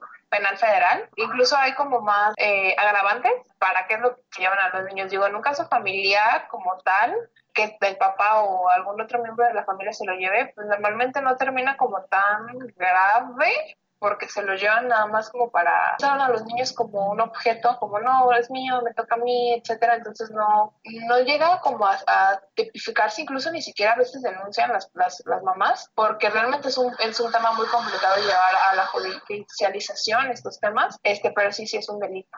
Durante la pandemia algunos, algunas instancias estuvieron cerradas. Ahí cómo actúan los juzgados eh, familiares y penales en estos casos de sustracción de menores. Pues mira, eh, realmente este, tipo de asuntos es un asunto de, de pues, manera urgente. Se llevaría a cabo a través de una denuncia vía penal en las fiscalías respectivas a los diferentes estados. Si tenemos idea de dónde están los menores, pues bueno, mandan mediante oficios o mediante orden eh, judiciales a, los policías. Sin embargo, también ahí nos encontramos en un problema porque los policías no se quieren meter en ese tipo de problemas. Sí tiene que haber como un, un antecedente judicial para que puedan actuar. Nosotras, los que llevamos, lo pudimos solucionar de manera de tipo mediación entre las partes. Ahora, eh, Jessica, ¿qué deben hacer las mujeres en caso de que sus exparejas se lleven a los menores sin su consentimiento? ¿Cuál sería el primer actuar y ustedes cómo las asesoran? Bueno, si siguiéramos los pasos o el procedimiento judicial, pues nos llevaríamos muchísimo tiempo y entendemos también la desesperación que sienten las mujeres pues que le está quitando su hijo. Les pongo de ejemplo eh, un caso que tuvimos que el papá le, se llevó a una menor. La mamá obviamente no se dio cuenta hasta que llegó a la casa. La, la niña no estaba sola, pero estaba, no recuerdo si su abuelita o una de sus tías. Entonces se la lleva como, pues ese soy el papá, me la va a llevar. No le vieron ningún problema, pero ella no la devolvió. Primero, pues bueno, darle la contención a la, a la mamá. ¿Sabes en dónde puede estar? ¿Sabes la dirección de del papá de la niña. Les recomendamos mucho en estos casos siempre cargar como con acta de nacimiento del menor en la bolsa. Eh, Jessica, eh, una pareja se separa, no hace ningún tipo de, de acuerdo ante un juzgado ni nada y de repente el papá se lleva a los niños. ¿Es el mismo caso? En este caso que me comentas en específico, pues sí sería proceder legalmente el por qué se lo llevó, el si los niños están de acuerdo, si la mamá se dio cuenta. Normalmente se hacen ese tipo de acuerdos cuando se divorcian cuando pues hay un tema más, no sé, que, que sufrieron violencia y ya, ya se intervino judicialmente, o cuando hubo un tema de alimentos también, o, o incluso se llega a perder la patria potestad, si, si tiene que ser mediante, mediante un juicio. Jessica, no sé si te gustaría agregarnos algo más a nuestros radioescuchas. Si tienen algo o algún tema, pues no duden en, buscarnos en redes sociales como Red de Abogados Violeta. Muchísimas gracias, Jessica. No, gracias a ti. Esta semana les recomendamos la película francesa Custodia Compartida de Javier Legrand. La obra narra la complejidad de una separación con hijos de por medio, en un contexto de violencia doméstica. Cabe señalar que en la Ciudad de México la sustracción de menores puede denunciarse a través del portal www.denunciadigital.cdmx.gov.mx. Gracias por su atención, los dejamos nuevamente con nuestra compañera Deyanira Morán. Comentarios al Twitter arroba PrismaRU y también a mi Twitter personal arroba CindyUnam.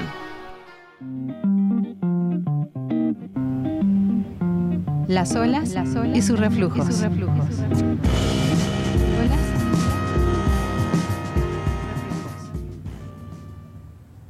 Bien, pues muchas gracias. Relatamos al mundo. Relatamos al mundo. Muchas gracias a Cindy Pérez Ramírez que nos tuvo aquí las olas y sus reflujos. Y bueno, pues vamos a, vamos a continuar con una información que nos parece muy importante compartir con, con todo el público, y es que científicos de la UNAM trabajan en una vacuna contra el SARS-CoV-2 en un tratamiento para atender a pacientes con COVID-19 con base en la dexametasona, administrada vía intranasal y en un método para detectar anticuerpos contra el nuevo coronavirus que permitirá, permitirá identificar a personas que han sido infectadas y han desarrollado respuesta inmune. El equipo que participa es un equipo multidisciplinario en el que hay integrantes del Instituto eh, de Investigaciones Biomédicas, de la Facultad de Medicina Veterinaria y Zootecnia de la UNAM, en colaboración con personal de institutos nacionales de salud, hospitales y otras universidades. Está conformado por más de 50 investigadores clínicos y básicos y estudiantes de distintas especialidades. Para hablar de este tema, tengo ya en la línea telefónica la doctora Eda Lidia Schuto, doctora en investigación biomédica básica en la UNAM e integrante del Instituto de Investigaciones Biomédicas. Bienvenida, doctora. Buenas tardes. Buenas tardes. Gracias por la entrevista. Gracias a usted, doctora, por compartir también su conocimiento con nosotros. Doctora, las expectativas están fincadas en una, en una nueva vacuna. ¿Nos puede compartir, doctora, los avances y la experiencia de trabajar quizás incluso a contrarreloj con esta pandemia que se multiplica conforme pasa el tiempo? ¿Nos puede platicar sobre lo que están haciendo, lo que está trabajando todo este equipo multidisciplinario? Sí, con mucho gusto. Mira, al respecto de la vacuna, eh, si bien hay muchos intentos de desarrollo de vacuna y muy, y muy avanzados algunos en el mundo, eh, creemos que es importante en México desarrollar una vacuna porque eh, por la por la demanda que va a haber de estas vacunas, la capacidad de producción para todo el mundo probablemente sea una una limitante para que llegue a México en particular.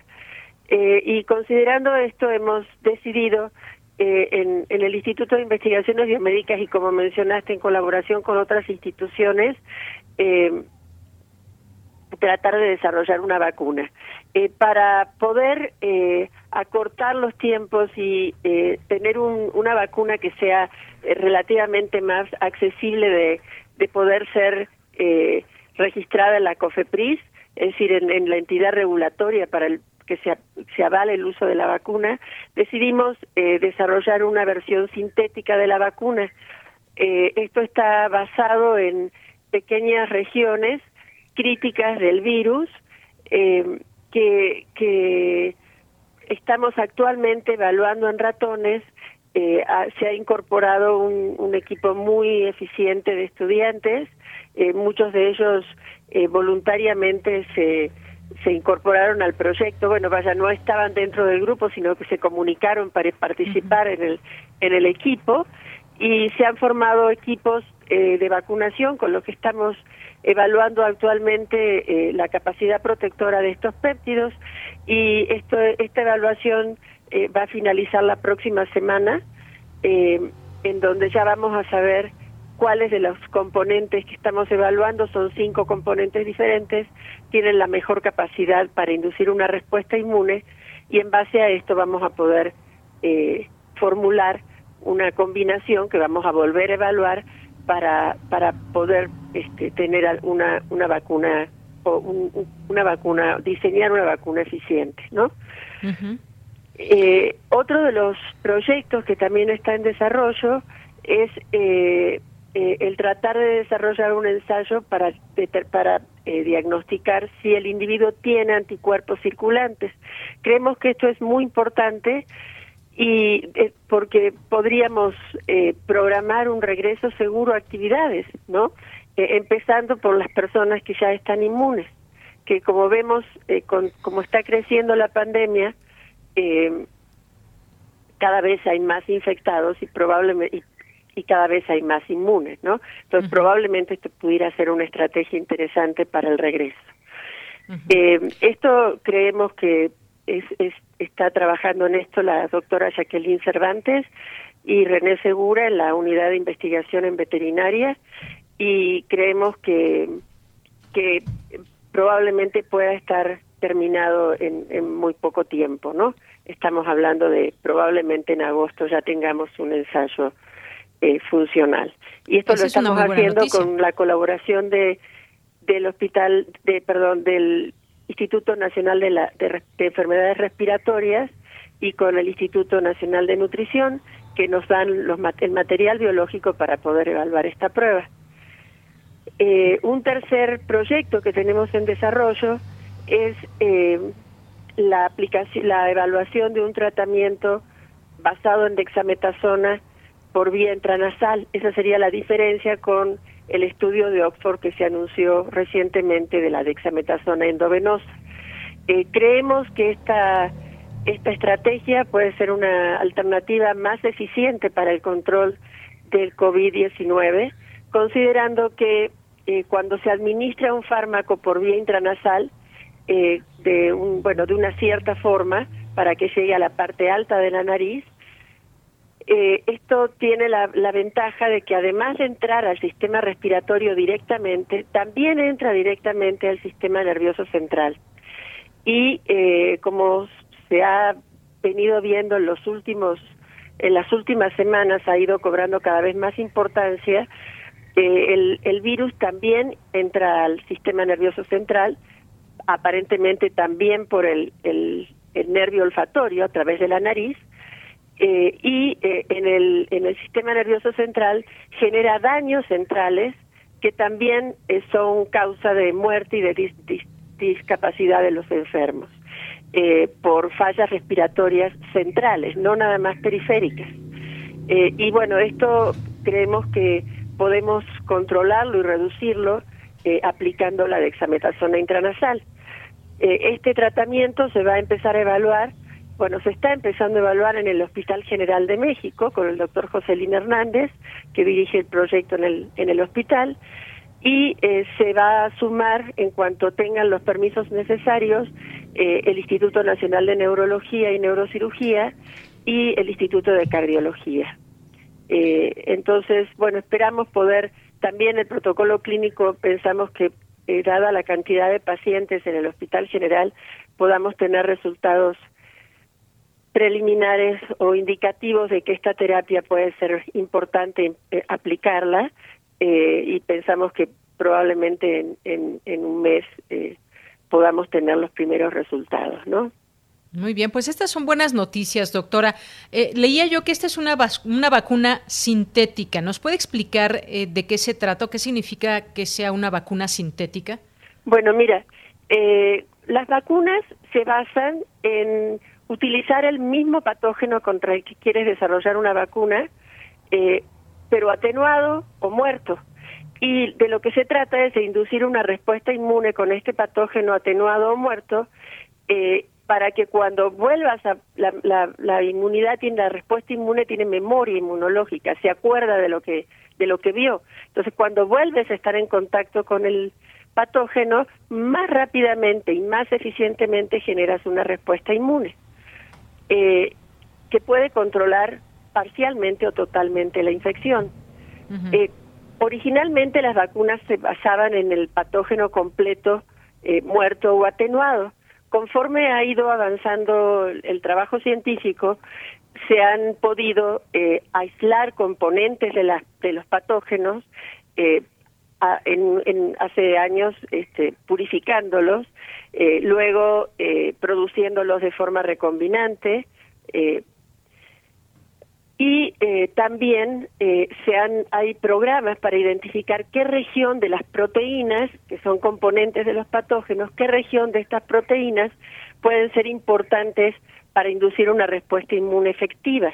Entonces la estrategia es predecir qué regiones pueden ser importantes en regiones críticas del virus para infectar y eh, hacerlas sintéticas, es decir, se sintetizan. Hay muchos laboratorios en el mundo que producen péptidos sintéticos, que son secuencias parciales de estas proteínas, este, y los puedes comprar incluso eh, para uso humano con toda la, la, regulación necesaria para que puedan ser aplicados en humanos. Entonces, esto digamos que es una estrategia para cortar un poco el largo camino hacia desarrollar una vacuna.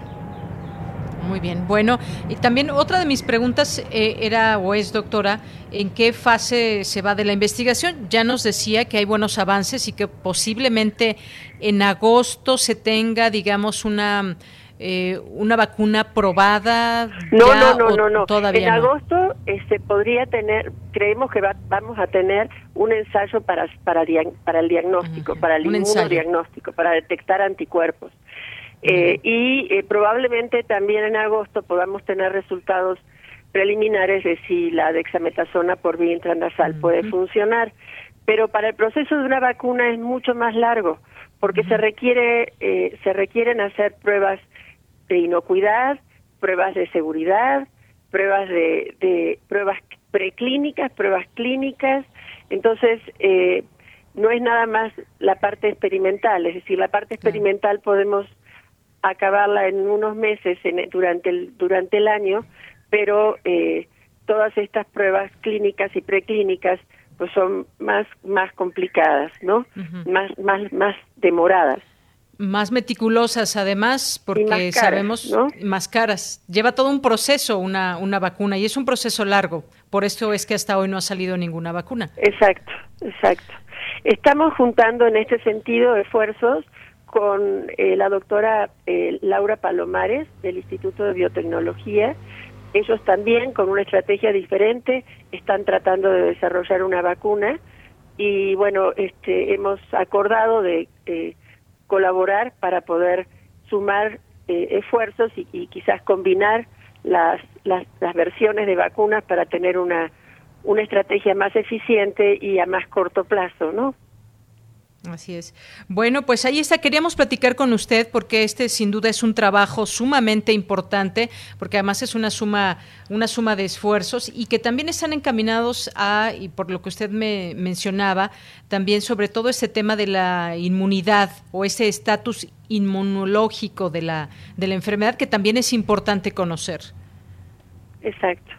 Muy bien. ¿Algo más que quiera comentarnos, doctora? Eh, bueno, que eh, agradecer la, que, nos den la posibilidad de difundir lo que se está haciendo eh, y que puede ayudar a, que eh, nos contactemos entre distintos investigadores, invitar a quien quiera participar y tenga algo para poder apoyar y sostener este esfuerzo, este, pues invitarlo a participar, a comunicarse con nosotros y a sumarse a este a este trabajo. Claro que sí. Doctora, muchas gracias. Gracias por esta conversación aquí en Prisma RU de Radio UNAM. Buenas tardes. Buenas tardes, gracias. Gracias. Pues fue la doctora Eda Lidia Schuto, doctora en investigación biomédica básica de la UNAM e integrante del Instituto de Investigaciones Biomédicas, un eh, importante trabajo que se desarrolla junto con otras instituciones y pues ahí tenemos estos avances hasta el momento. Pues sí, lo, una vacuna una vacuna es un proceso bastante largo, pero importante el que se estén haciendo todas estas pruebas. Bien, pues antes de irme a nuestro cinemaedro de este jueves, también quiero mandar muchos saludos por aquí a, Alice, al Zarco, que nos están mandando saludos, y también a Rosario Martínez, que nos comparte dice que le acompañamos haciendo algunos brownies. Ojalá que también nos deje, nos dejes por aquí la receta, Rosario, ahora que se tiene un poquito más de tiempo para para la cocina. Continuamos.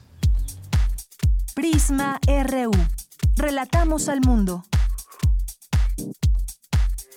Porque tu opinión es importante, síguenos en nuestras redes sociales, en Facebook como Prisma RU y en Twitter como arroba PrismaRU.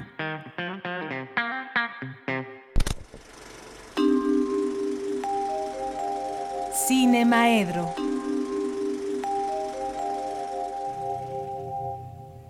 Ya estamos en Cinemaedro y le doy la bienvenida al maestro Carlos Narro. ¿Qué tal, Carlos? ¿Cómo te va? Muy buenas Muy tardes. Bien, ¿Cómo estás tú? Muy bien, muchas gracias. Pues adelante con Cinemaedro. Sí, oía que que este que nos que, que te mandaba un brownies o que una receta para hacer brownies. Está bien. Está bien eso. Algún día hablaremos de la comida en el cine que hay un montón de películas deliciosas sobre ese ah, tema. me gusta la idea. ¿Verdad? Claro que sí. No siempre tenemos que hablar de cosas trágicas. Hoy no voy a hablar de nada trágico. menos mal. No, eh, yo creo que si de algo estoy orgulloso en la vida es de mi larga permanencia en la UNAM, ¿no? En donde hace muchos años, muchos, 43, que entré a dar clases, ya me quedé y si cuento de, este, desde que empecé a ser estudiante, pues toda mi vida, toda mi vida he estado en la UNAM. Y siempre hay cosas que me vuelven a poner orgulloso de la UNAM. Oír, por ejemplo, ahorita a estas eh, investigadoras o este, a esta investigadora, pero hablarnos de las otras con las que también están colaborando. Por supuesto que la, la actividad universitaria en esta pandemia ha sido extraordinaria en muchos, muchos este, campos. En todos, podría yo decir, yo creo que todos, en las ciencias y en las humanidades y en las artes y en los medios, hemos estado eh, participando activamente con cosas que de alguna manera eh, tienen una repercusión social. Y bueno, pues en el caso del, del cine yo no quiero dejar pasar, sobre todo que con este programa tomamos una, una unas cuantas semanas en las que no nos vamos a escuchar, entonces es como despedida por vacaciones. Sí, tres semanas. con nuestro auditorio, las próximas tres semanas estaré este, vacacionando en el cuarto de la tele, yo creo. Y, eh, pero la próxima semana, el miércoles de la próxima semana, se cumplen 60 años de la del inicio de actividades de la Filmoteca de la universidad. Eh, uno de las de los eh, dependencias, una de las instituciones dentro de nuestra gran casa de estudios, de la que debemos estar todos orgullosos y que a veces no no sabemos lo suficiente. Cuando en 1959 el joven Manuel González Casanova, todos decimos el doctor, pero no siempre fue doctor, el joven Manuel González Casanova eh, se hizo cargo de formar la sección de cine de la universidad de la entonces Dirección de Actividades Cinematográficas, de, Dirección de, de, Difusión Cultural, eh, él tenía ya una idea muy amplia de todas las cosas para las que este se utilizaba el cine y en las que podía eh, tenerse que ver y demás. Entonces tenía muy claro, tenía muy claro con esa este sección que empezaría siendo la la sede de algunos de los cineclubes más importantes, el Cineclub de la Universidad, el Cine Debate Popular, este, marcaron una, una este, época importantísima y dieron lugar además a publicaciones muy importantes también, ¿no? O sea, se hizo un ciclo de cine polaco y Nancy Cárdenas escribió uno de los primeros libros de la de las colecciones de la universidad. Entonces, para el momento en el que se forma la sección, ya como un sueño, don Manuel González Casanova ya vislumbraba tres ramas fundamentales del cine universitario, que eran, por supuesto, la que estaba arrancando él, que tenía que ver con los cineclubes, con la programación de este, de cine, con eh, las actividades cinematográficas en general. Por otra parte, la educación cinematográfica, que dio lugar al, a las 50 lecciones de cine y después al Centro Universitario de Estudios Cinematográficos y a lo que hoy es la Escuela Nacional de Artes Cinematográficas, la ENAC. Y por otro lado, el archivo fílmico que lo ubicaba como el lugar que debía generar toda la investigación cinematográfica y demás. Veía la, a la filmoteca en una línea de desarrollo que debería de culminar en algún momento con la creación de un instituto de investigaciones filmológicas, filmográficas, etcétera. Pero bueno, el 8 de julio de 1960, formalmente eh, con la entrega de eh, las películas del productor Carlos Velo, con creo que era Torero y dos películas más, fueron las que dieron ya, ya, eh, formalmente, aunque no legalmente, pero ya formalizaron la, existencia de un archivo fílmico dentro de esa sección de actividades cinematográficas. Ese archivo siguió creciendo y se fue desarrollando y llegó a ser este yo creo que el archivo más importante del cine mexicano con colecciones verdaderamente importantes a pesar de que como suele ocurrirle a los archivos químicos en algún momento tuvimos un, incendio y se llevó una parte de los materiales, pero eh, afortunadamente la mayor, si no es que la totalidad de estos, finalmente se recuperaron, ¿no? porque ya habían sido duplicados y si bien es cierto que se perdió el, el material original, que estaba filmado, estaba este, impreso y filmado en, en nitrato de, celulosa, un material sumamente este flamable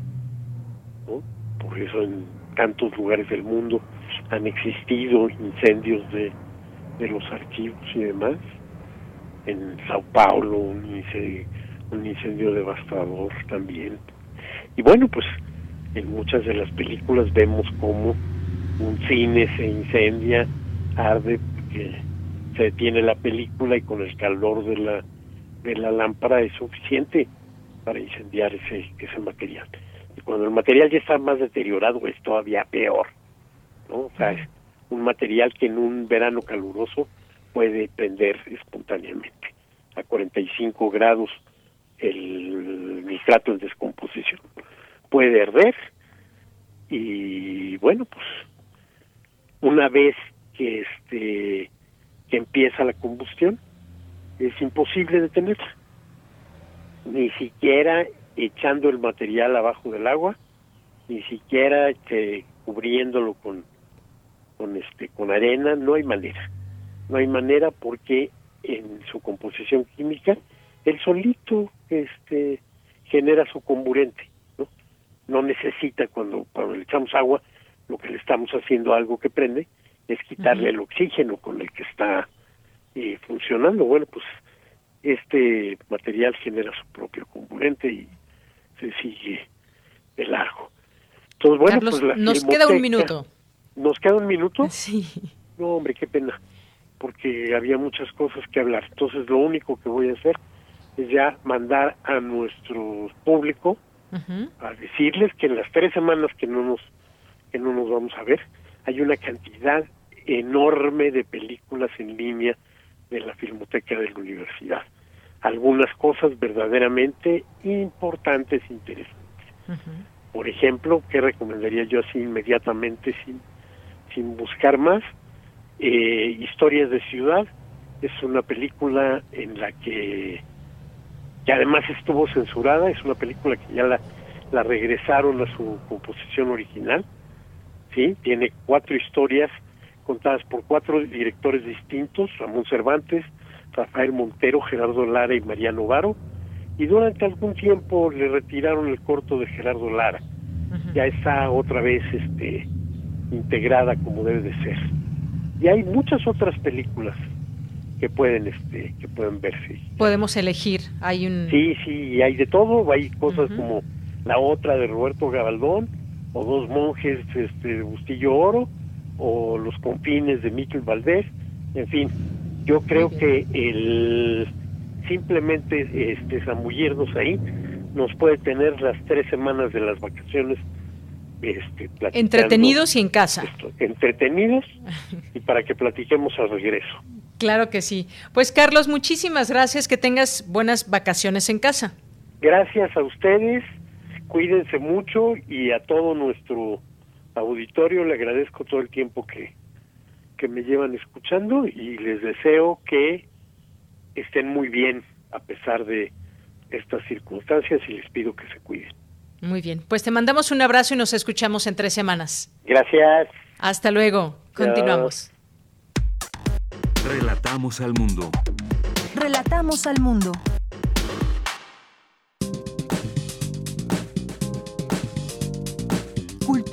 RU.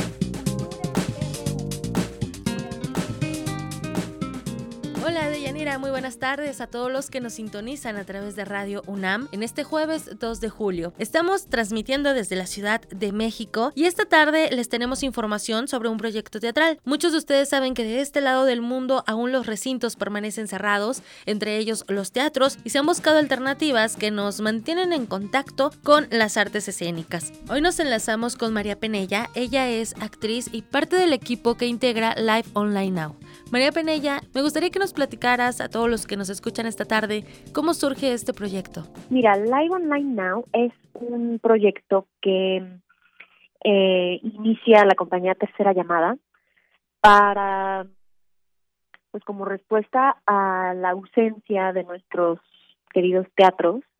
Entonces es una propuesta que busca hacer estos mismos convivios teatrales, pero en línea. Entonces son convivios que suceden en tiempo real, pero a través de una plataforma para videollamadas. Entonces son obras pequeñas, duran entre 15 y 25 minutos, que surgieron de una convocatoria que lanzó Tercera Llamada específicamente para esto. Entonces son obras que fueron escritas para esta plataforma, en donde el requerimiento, digamos, para la para la obra era que justamente sucediera dentro del medio de la videollamada. Entonces todas las obras están pensadas específicamente para la videollamada y se nos dan un par de semanas, dos o tres semanas, a veces cuatro, este, cuando mucho, para ensayar estas obras cortas, eh, todo a través obviamente de videollamadas y por teléfono y etcétera. Cada quien en su casa, el dramaturgo, el director y en este caso una actriz que soy yo, pero ha habido obras en donde hay más de dos actores, tres o cuatro en distintas casas, pues es un proyecto muy lindo porque como que da la oportunidad pues de redescubrir un poco el arte teatral, es, muy extraño, pero incluso yo como actriz me he sorprendido descubriendo nuevas cosas sobre sobre la actuación, sobre mi oficio, sobre cómo preparo un personaje incluso, porque pues no estamos en los espacios tradicionales ni en los tiempos tradicionales, entonces todo se convierte en un desafío. Así es, y qué bueno que lo mencionas, María. Eh, hemos estado cambiando las formas de trabajo. Nosotros en, en este medio trabajamos a control remoto y muchas personas que podemos seguir laborando desde casa. Sin embargo, hay quienes tienen que seguir sus labores en los centros de trabajo o ir de manera constante y en el ámbito teatral se han buscado los espacios para seguir disfrutando del arte. María, hace unas semanas había un debate, eh, muchos decían que si no estabas en el escenario, en vivo, en el teatro, el teatro como una arte viva y que lo transmitías a través de la virtualidad, no era teatro. ¿Cuál es tu opinión al respecto? Mira, eh, todo el debate de si es teatro o no es teatro a mí me parece como ya de hecho eh, arcaico, viejo, porque ya desde hace mucho tiempo el teatro sucede en, en diversos espacios y lo que dice el, maestro Jorge Ugati de, de, del convivio eh, y el acontecimiento eh, convivial en donde estamos todos en un mismo espacio creando poiesis, esa creación conjunta entre el espectador y, las personas que están en el escenario y esa liminalidad en la que incluso las personas sobre el escenario son espectadores de sí mismos, en fin. Y él habla de que, pues sí, estos son convivios virtuales, no dejan de ser acontecimientos. A mí me parece que la sala de chat, por ejemplo, en en los estrenos por YouTube o incluso en, en los en vivos en Instagram, pues es como una sala, como de una audiencia. Se genera energía con los comentarios que suceden en vivo, incluso en esta plataforma en Zoom, en donde pues ves el número de personas que están conectadas, eh, tienes esta sensación como de que hay un espectador presente y cuando termina la función se activa el chat para que todo el mundo pues escriba en el chat, ponga aplausos, ponga comentarios. Entonces, esa sensación como comunitaria del teatro, desde mi punto de vista, no se ha perdido perdido está ahí con nosotros, porque además lo que es un hecho también es que la conocemos tan bien, quienes somos asiduos espectadores, que es una sensación muy difícil de olvidar y entonces cuando estamos en estas salas virtuales, conviviendo, haciendo comunidad, siendo personas del teatro, teatreras, pues para mí es como, como si se despertara esa misma sensación y es como si fuéramos osos que estamos hibernando, ¿cierto? Seguimos como que consumiendo esa energía y generándola también para, para como no olvidar esa, esa sensación y esa, pues sí, esa capacidad como de generar pues esas mismas sensaciones y, pensamientos o nuevas ideas, en fin, o sea, todo, todo lo que el arte genera, ¿no? Todas estas reverberaciones que el arte tiene eh, y que el arte escénico específicamente tiene. Y entonces, no sé, para mí ha sido como un ejercicio pues bien importante, muy difícil, por lo que dices, los espacios son, son distintos y estamos acostumbrados actrices, eh, directoras, en fin, a estar en un espacio, en, en un salón de ensayos o incluso en una sala de juntas, pero a estar ahí y a recibir justamente esas reverberaciones en el momento de creación del otro en vivo y en persona. Y entonces es difícil de pronto hacerlo a distancia, pero es un ejercicio que a mí en lo personal me ha desafiado y que me ha generado la necesidad también de observar mi proceso un poco más de cerca y de hacer pequeñas alteraciones en el proceso para poder entonces verbalizar y comunicar de manera súper, súper elocuente todo eso que quizá en un salón de ensayos se percibiría con, con lenguaje corporal, por ejemplo, con mi sola presencia, con mi sola energía. Entonces ha sido muy, muy interesante y yo creo que va a ser un proceso que lejos de debilitar las artes escénicas las va a fortalecer. Sin duda, hay un público teatral cautivo, ellos seguirán las propuestas escénicas donde estén y a través de los medios que en este momento nos acercan a las puestas en escena. Sin embargo, también hay un público que puede acercarse a las artes escénicas justo a través de las transmisiones ya grabadas o en vivo. Y dicho sea de paso, hay un amplio abanico de oportunidades. María Penella, en este proyecto, en estas sesiones de Live Online Now, participan dramaturgos, dramaturgas, actrices y actores mexicanos, todos con diferentes propuestas y conceptos. ¿De qué va la obra en la que tú participas? Eh, yo estoy participando en una obra que se llama La gente de la tablet, que escribió un dramaturgo que se llama Oz Jiménez. Oz es su nombre, a mí me parece mágico, eh, Z Jiménez. Él es un dramaturgo de Jalisco, de hecho él está allá ahorita y es una de las cosas maravillosas de esta iniciativa que nos permite también descentralizar un poco la actividad escénica de la ciudad. Y Oz es un dramaturgo que lleva ya varios años especializándose en dramaturgia para jóvenes audiencias y él escribió esta obra que se llama La gente de la tablet para una actriz en donde vemos a una niña que se llama Fer, que está viendo Pokémon y bailando con las canciones de Pokémon en, en su sala. De pronto se, se traba la tablet de su mamá, que es donde está viendo esta, donde está divirtiendo, donde está jugando, y entonces ve que en la tablet hay gente. Entonces empieza a platicar con ellos y les empieza a cuestionar que ellos quiénes son, si son, si son la gente que vive en la tablet. y les empieza a platicar de su propia experiencia durante este encierro con su mamá y con su mascota. Y entonces es como un, momento, es una rebanadita de pastel, digamos, en ese sentido como de la pieza, en donde vemos eh, a Fer en un momento de su cuarentena. A mí una de las cosas que me parece interesante cuando empezamos a ensayar, porque en ningún momento se dice la palabra cuarentena, ella, Fer, una niña de alrededor de cinco años que nunca dice la palabra cuarentena. Ella tiene otras palabras para explicar todo lo que le está pasando y la interacción que tiene con esta gente de la tablet pues es desde el punto de vista de los adultos, pues increíblemente curioso porque vemos todo el pensamiento mágico infantil, de todas las explicaciones que le han dado, de todas sus necesidades, de, cómo las ha suplido, de sus sueños, de sus desesperaciones, de sus tristezas, enojos, etcétera, durante este tiempo. Es una obra súper, súper bonita. Yo me estoy divirtiendo mucho. Esta semana es nuestra última semana, digamos, en temporada regular. Damos función el jueves y el sábado a las 8 de la noche. Y bueno, otra de las cosas que sucedió con, con esta obra fue que cuando empezamos a revisar el texto, bueno, ¿y cómo lo, digamos, cómo diseñamos como un espacio para la obra, ¿no? Que se vea a través de la pantalla. Entonces lo que hicimos fue construir un fuerte de cobijas y cojines en la sala de Fer, en donde ya tiene su fuerte y es como su cueva de niña. Y tiene ahí adentro sus peluches y tiene allá adentro dibujos, puso unos foquitos para que se viera bonito. Y entonces queremos invitar al público a que haga lo mismo para estas últimas funciones, que inviten a sus hijos o a sus sobrinos o primos o incluso si son adultos y se, quieren animar a hacer su fuerte, que hagan un fuerte de cobijas, que vean la función en ese espacio también íntimo desde su casa, que convivan desde ese lugar teatral también eh, espacialmente con el fuerte de Fer. Excelente, yo ya quiero hacer mi fuerte, eh, también sacar las cobijas para hacerme una casita y seguir imaginando como cuando eres niño y, y que al final eso hace el teatro, alimentar nuestra imaginación. María Penella, tengo entendido que hay que seguir las redes sociales de tercera llamada para obtener una contraseña que te da acceso a la puesta en escena. Así es, los jueves y los sábados se libera la contraseña en las redes sociales de tercera llamada, 15 minutos antes de cada función entonces así un poco también como el teatro de boca en boca va pasando la contraseña y así hay como esa ventanita de tiempo de 15 minutos para que, el público se conecte a las funciones y empezar bastante en punto. Empiezan las funciones entre la hora en punto y cinco minutos después. Una vez que empieza la función, igual que en el teatro, cierran las puertas y ya no hay, ya no hay acceso. Bien, María Penella, muchas gracias por tomar la llamada y platicarnos los detalles de esta cuarta sesión de Live Online Now. Una excelente opción para compartir con nuestra familia y también seguir imaginando a través de la virtualidad. Gracias por tomar la llamada. Muchísimas gracias, Tamara. Em, gracias por la invitación, gracias por el espacio. Y pues sí, nos vemos ahí virtualmente en la cuarta sesión, la última semana de la cuarta sesión de Live Online Now. Muy bien, y nos vamos a despedir con un fragmento de una canción de Pokémon para ir calentando oídos. Me encanta. Qué padre.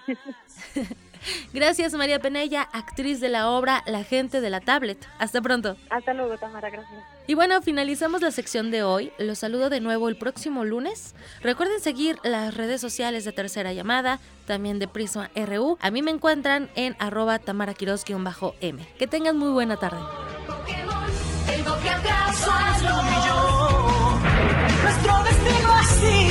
Pokémon, es. Por. Pokémon, tengo que. Bien, pues ya nos despedimos. Muchas gracias por su atención, por su compañía, por su sintonía, como todos los días de 1 a 3 de la tarde.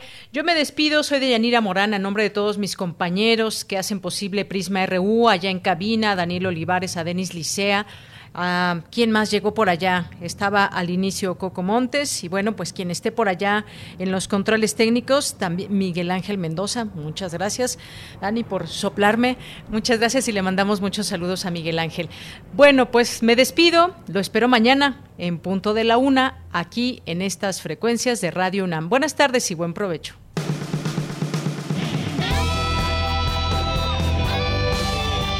Prisma RU. Relatamos al mundo.